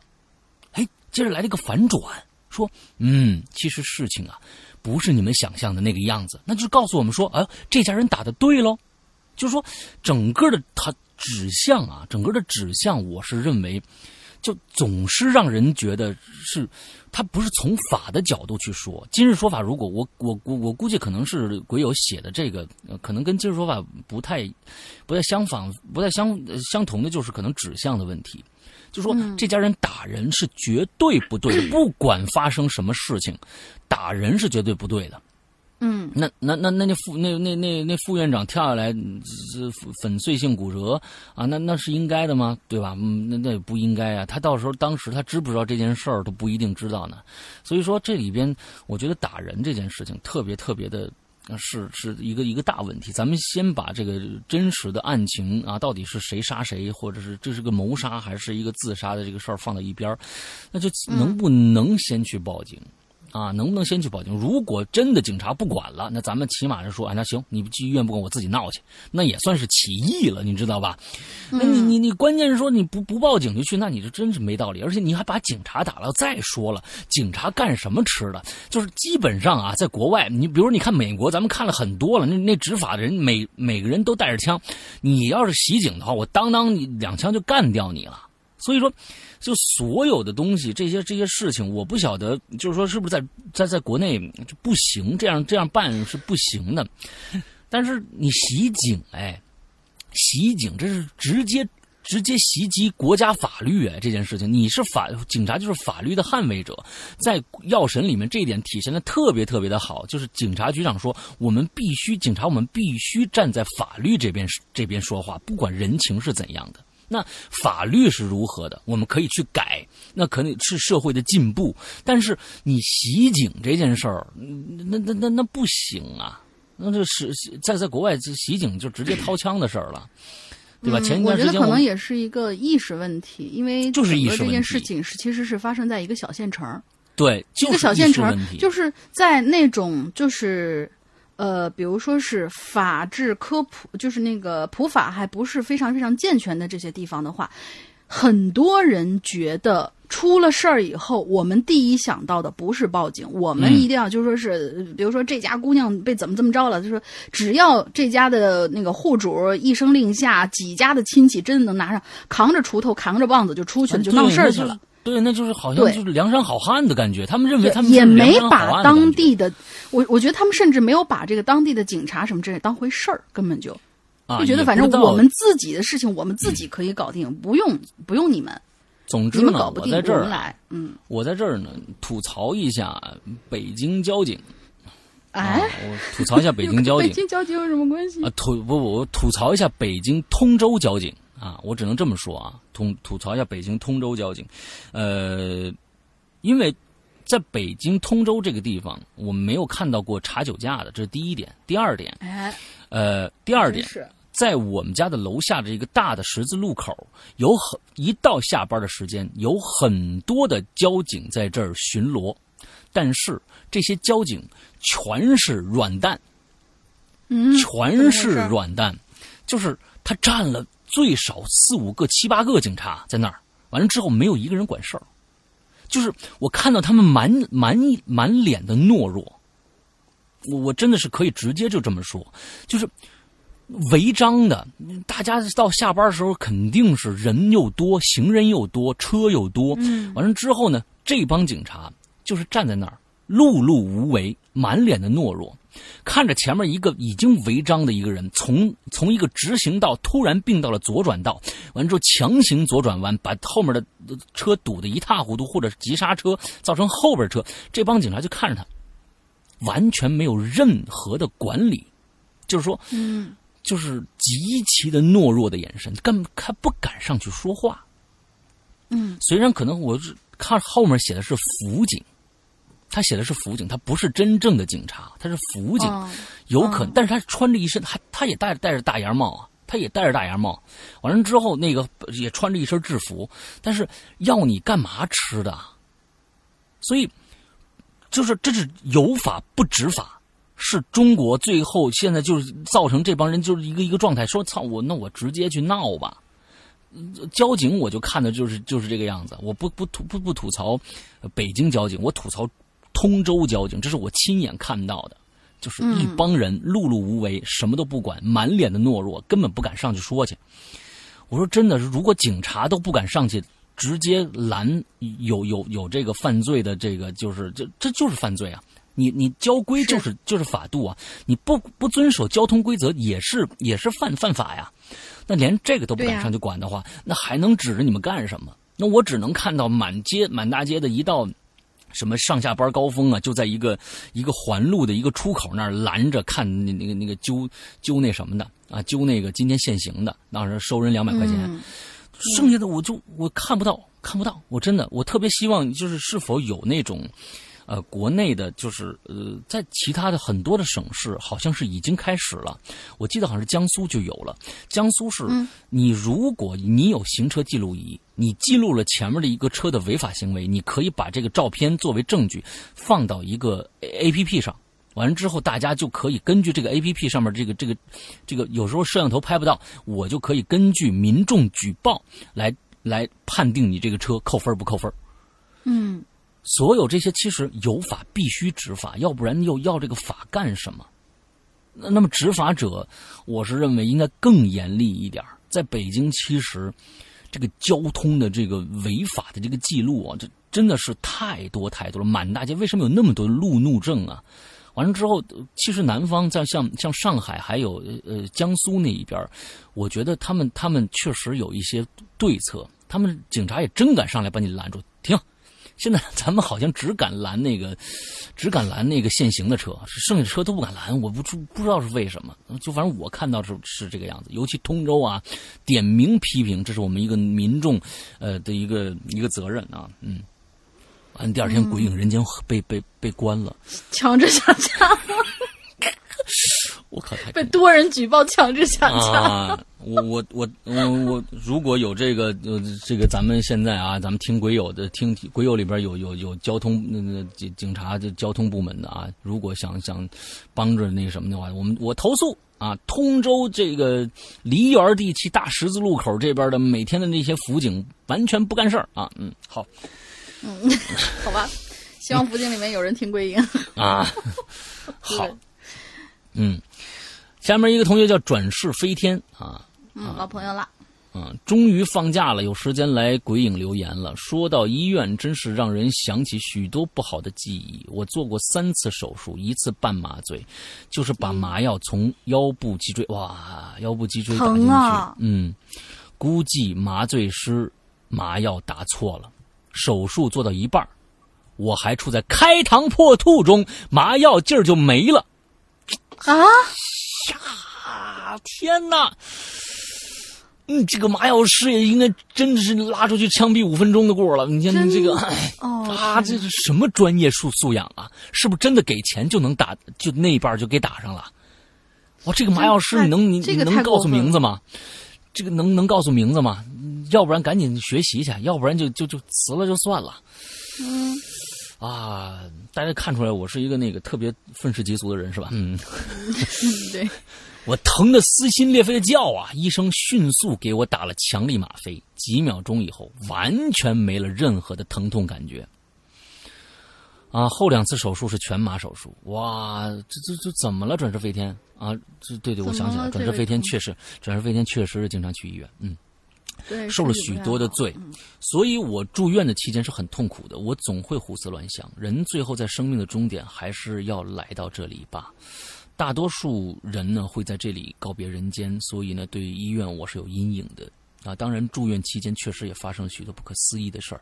不过有有的故事呢，回忆起来过于诡异，都很不舒服，所以挑了一个稍微温和一点的奇怪经历和大家分享一下啊。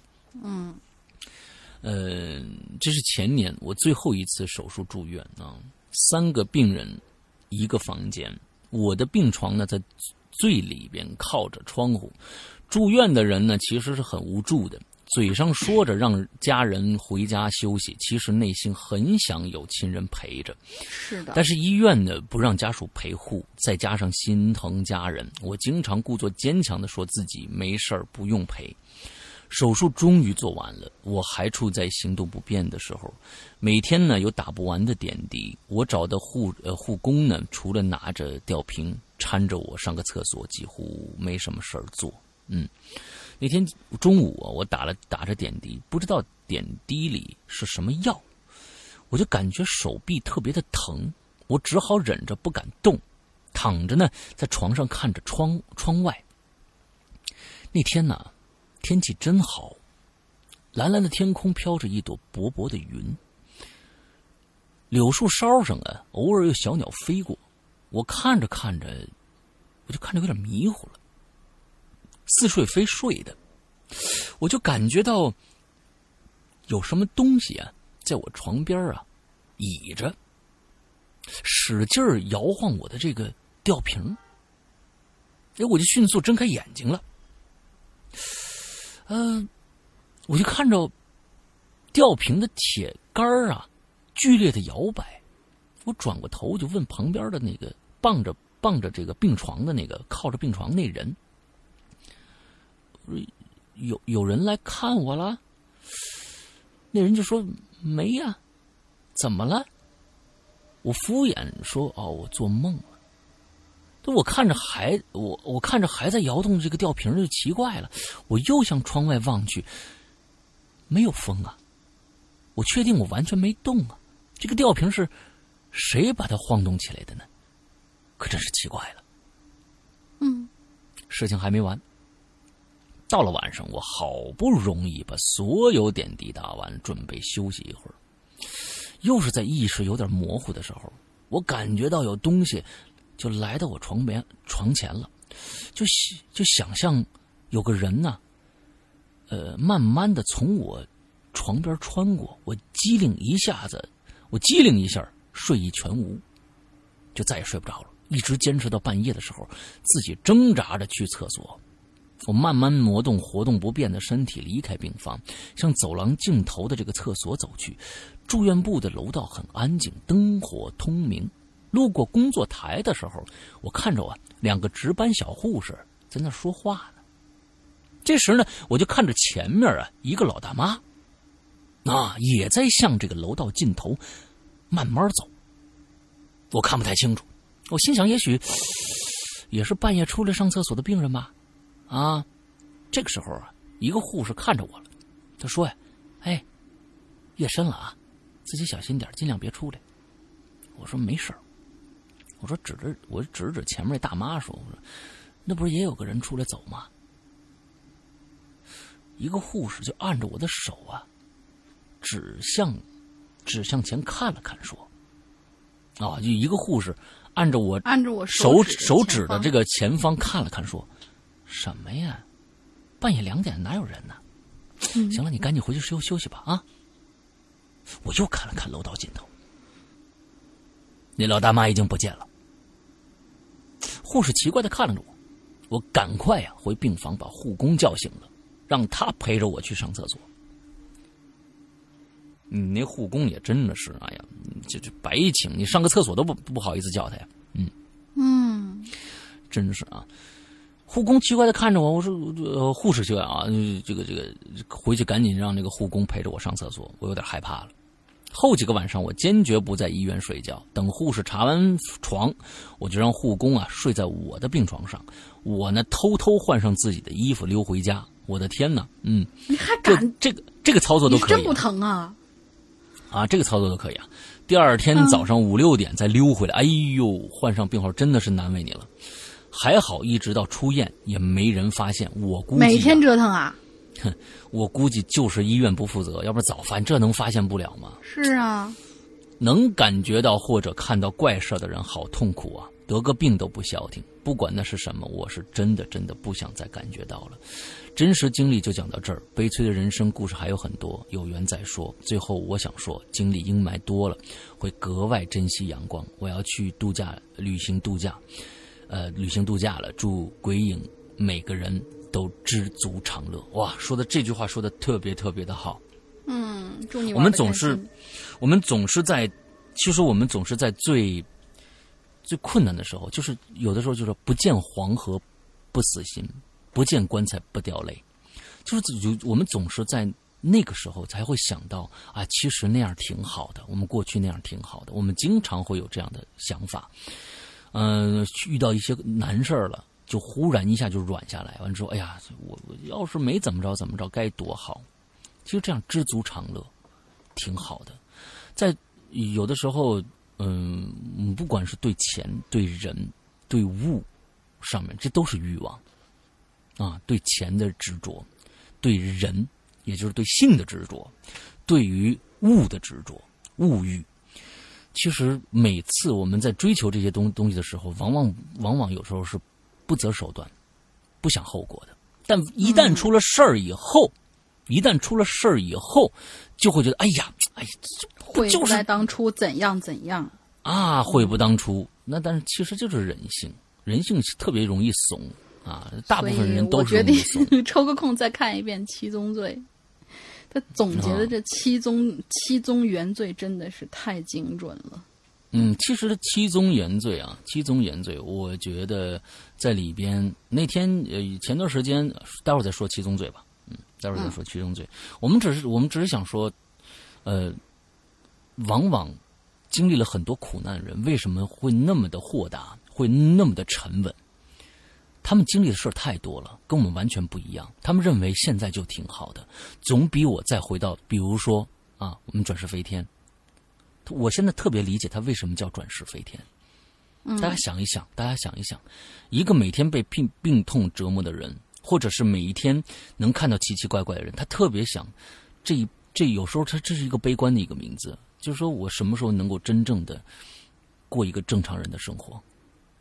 我这一辈子不行，那我那我去想下一辈子。但是我我真的跟转世飞天在这儿说一句，其实有的时候，呃，你的。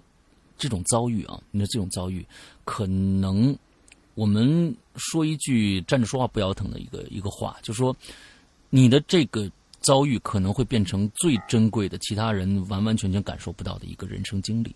这个人生经历，如果你真的是，呃，你虽然你很痛苦，如果你可以把它变成文字或者是语音录下来，它可能会让更多人了解你的这一生，让很可可能会激励很多人。啊，跟你有相同经历的，或者还没有相同经历的，让他们明白怎么样去珍惜现在的生活。对，这一点是特别特别重要的，啊，特别重要的。所以最后，我觉得“知足常乐”这句话是一个亘古不变的一个真理。知足常乐，享受当下的生活。我觉得比上不足，比下有余。有的时候确实是需要这样的一个精神，因为挣钱人，这个这个。金钱的欲望、性的欲望，还有物的欲望，是完完全全没有没有终止的，没有终止。老年人经常说了，你挣多少是个多呀？呃、嗯，挣多少是个够啊？是吧？嗯，那对，那个是、嗯、对，所以这是其实没办法，这是人类的与生俱来的一种欲望，就是在这放着的。那七宗罪里面就有贪婪这样的一个东西啊，对，贪婪这样的一个东西。其实在这，我是认为七宗罪里面真正的七宗罪里还有原罪。七宗罪里边还有原罪，我觉得真真正正的原罪是懒惰。嗯，如果懒惰懒的人，就跟我们过去说的那个，就是懒的已经不行了，就是他呃离家的时候，他爸他妈要出去两天，了给他弄一大饼挂在脖子上，让他就转着圈吃，对最后他发现饿死了他他连转那一下都不舍得的话，那他还会有什么贪婪吗？没有，对吧？啊，贪婪嗯暴食没有，对吧？还有什么来着？啊，就反正七宗罪，你想，如果是一个懒到极点的人，那他剩下那些欲望是不可能有的。所以，我觉得懒惰才是七宗罪的真正原罪。所以就是，嗯，懒惰是一个那什么，咱们是七宗罪说完了啊。嗯，前一段时间正好有一个，呃，那个一一个一个网站呃视频采访我啊，专门他弄了一个找了一个一个挺漂亮一办公室，完了让我谈七宗罪啊。求链接 现在还没出呢，那个视频我那还没出呢，这办事效率都多长时间了？N 年了啊，对啊，到哎到现在不会是你谈了什么其他的话题被禁了吧？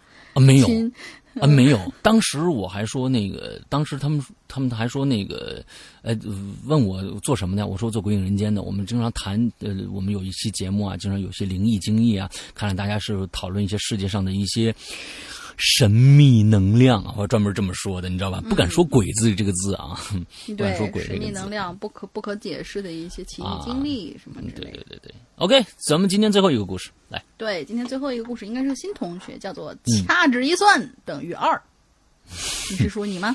嗯，山哥、龙玲姐，你们好哟。话不多说，直奔主题啊！最喜欢你这样痛快的直奔主题。在我初中的时候吧，我的长辈儿因为眼睛有问题，就去了医院了，就住院了。期间正好赶上我暑假，我呢就每天中午睡完午觉就跑去医院，帮着跑跑腿啊、拿拿药之类的。这个故事啊，就发生在长辈出院的前几天。嗯，那天中午我睡过头了，去挺晚的。医院门口呢围着一大群人，大门上挂着一张好几米长的白布，上面用红漆写着“草菅人命，还我亲人”之类的话。一嗯看就是医闹的医疗纠纷。我站在人群里头我就看热闹，死者家属跟医生、保安呐、吵个不停。但最吸引我的，还是在不远处的地上躺着一个纸人。哎，这家这家人比较创意啊，纸人来了嗯、。这这这这个有意思。那是那家人死者带来的，死者带来的，呸，死者家属就更带来的。灵异了啊！sorry sorry sorry，啊，对，也有可能是死者带来，说这这人跟我长得不像，你重新捏。嗯，找扎纸活的郭师傅，是那家死者家属带来的。我远远的呀就看着那个纸人啊，黑洞洞的眼，好像能从里头看到什么东西一样。突然就在这个时候呢，一阵警鸣声把我从纸人的眼睛里拽了回来。警察一来，很快这事儿就私了了。嗯警察总是在最后的时刻才会到，人呢也就陆陆续续的就就散了。我呢就跑，赶紧跑着去坐电梯。电梯门快关上的时候啊，这时候就跑上了一个保安，他呢就把刚刚的那个纸人抱在怀里，然后背对着我。嗯纸人的脸呢就正好正正的面朝向了我。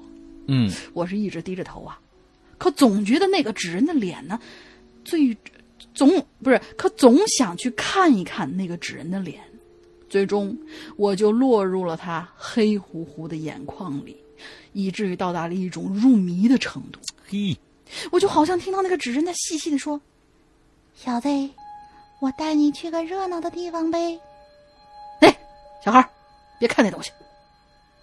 那个保安大哥突然就喊了一声，我就又从迷糊里被拉了回来。可我一直很好奇呀、那个纸人不是扔了，你你把它抱上楼干什么呀？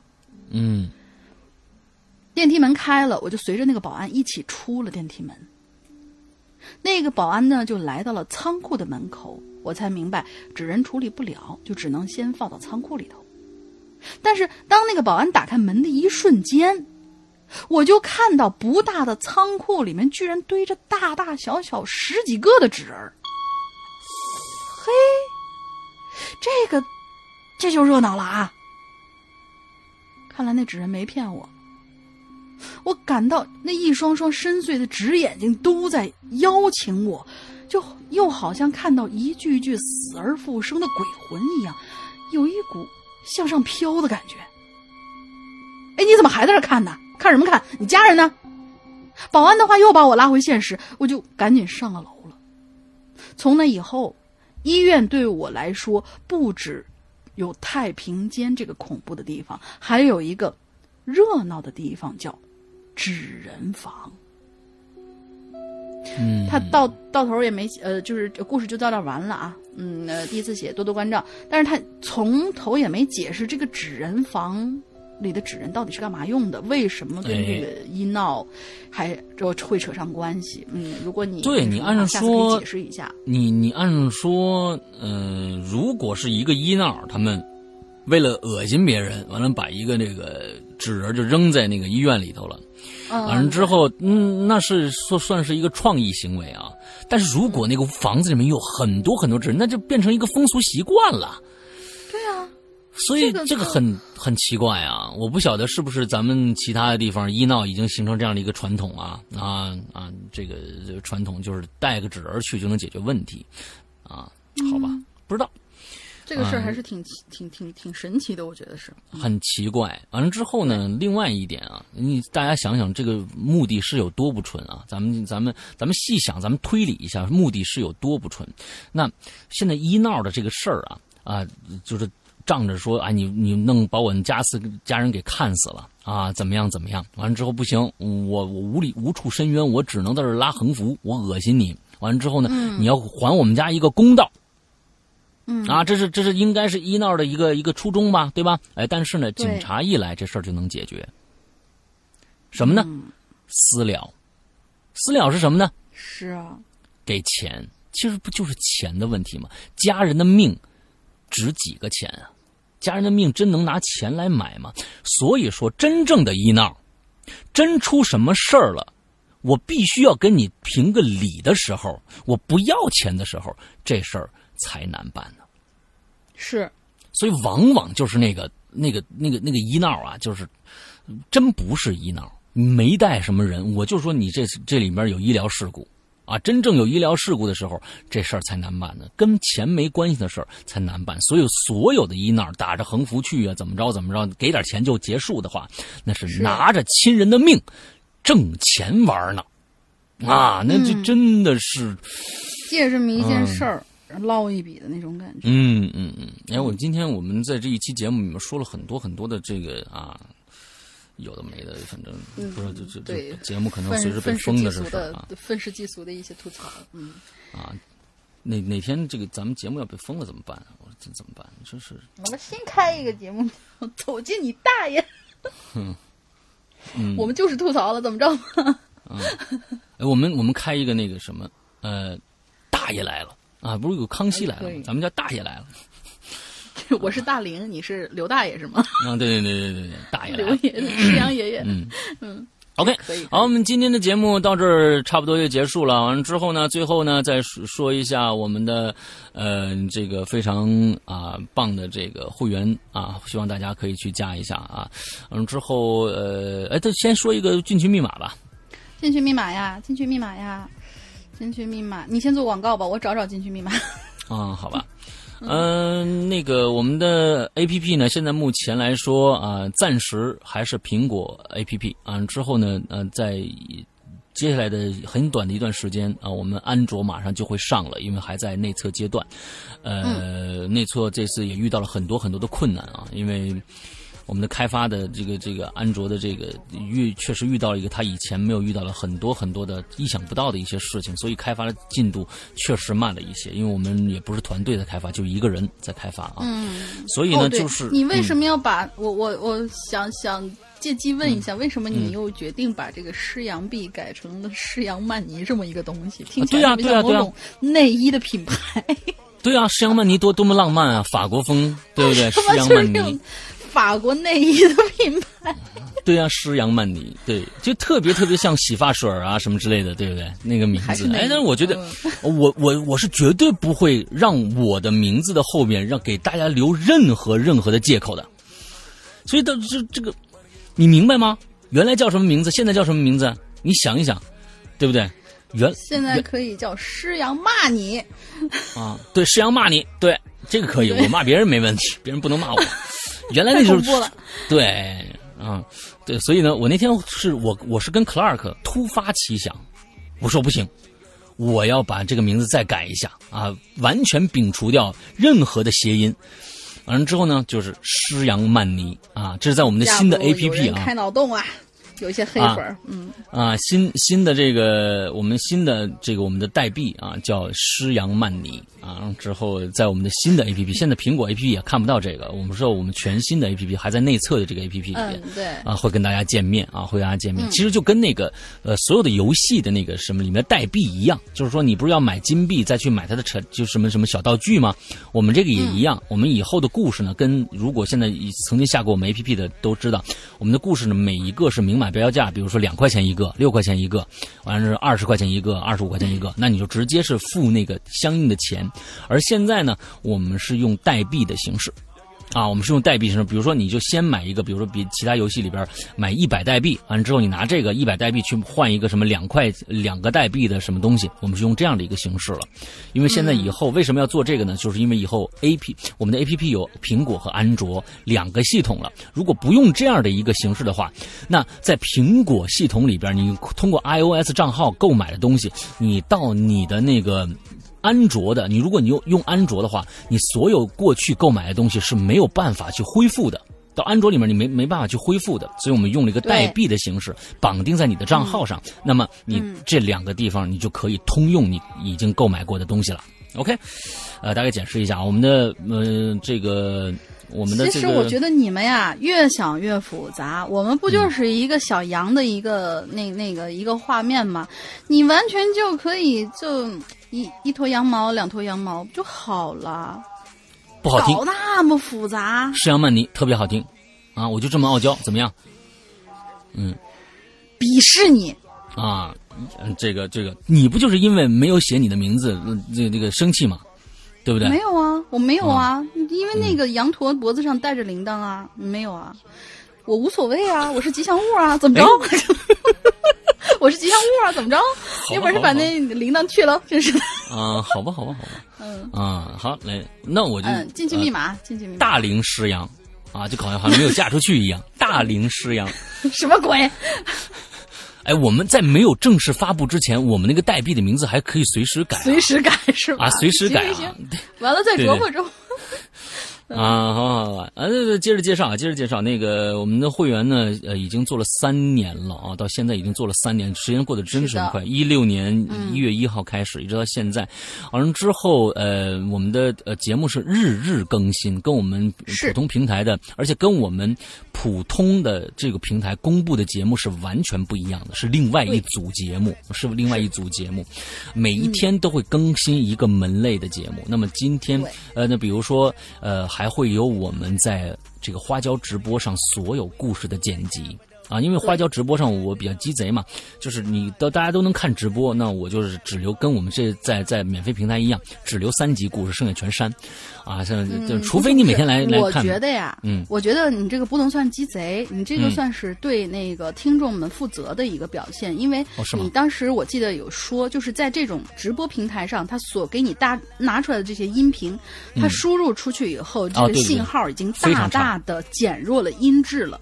为了让大家能因为大家都知道，鬼影是一个就是对音质上面非常一个苛刻的一个要求。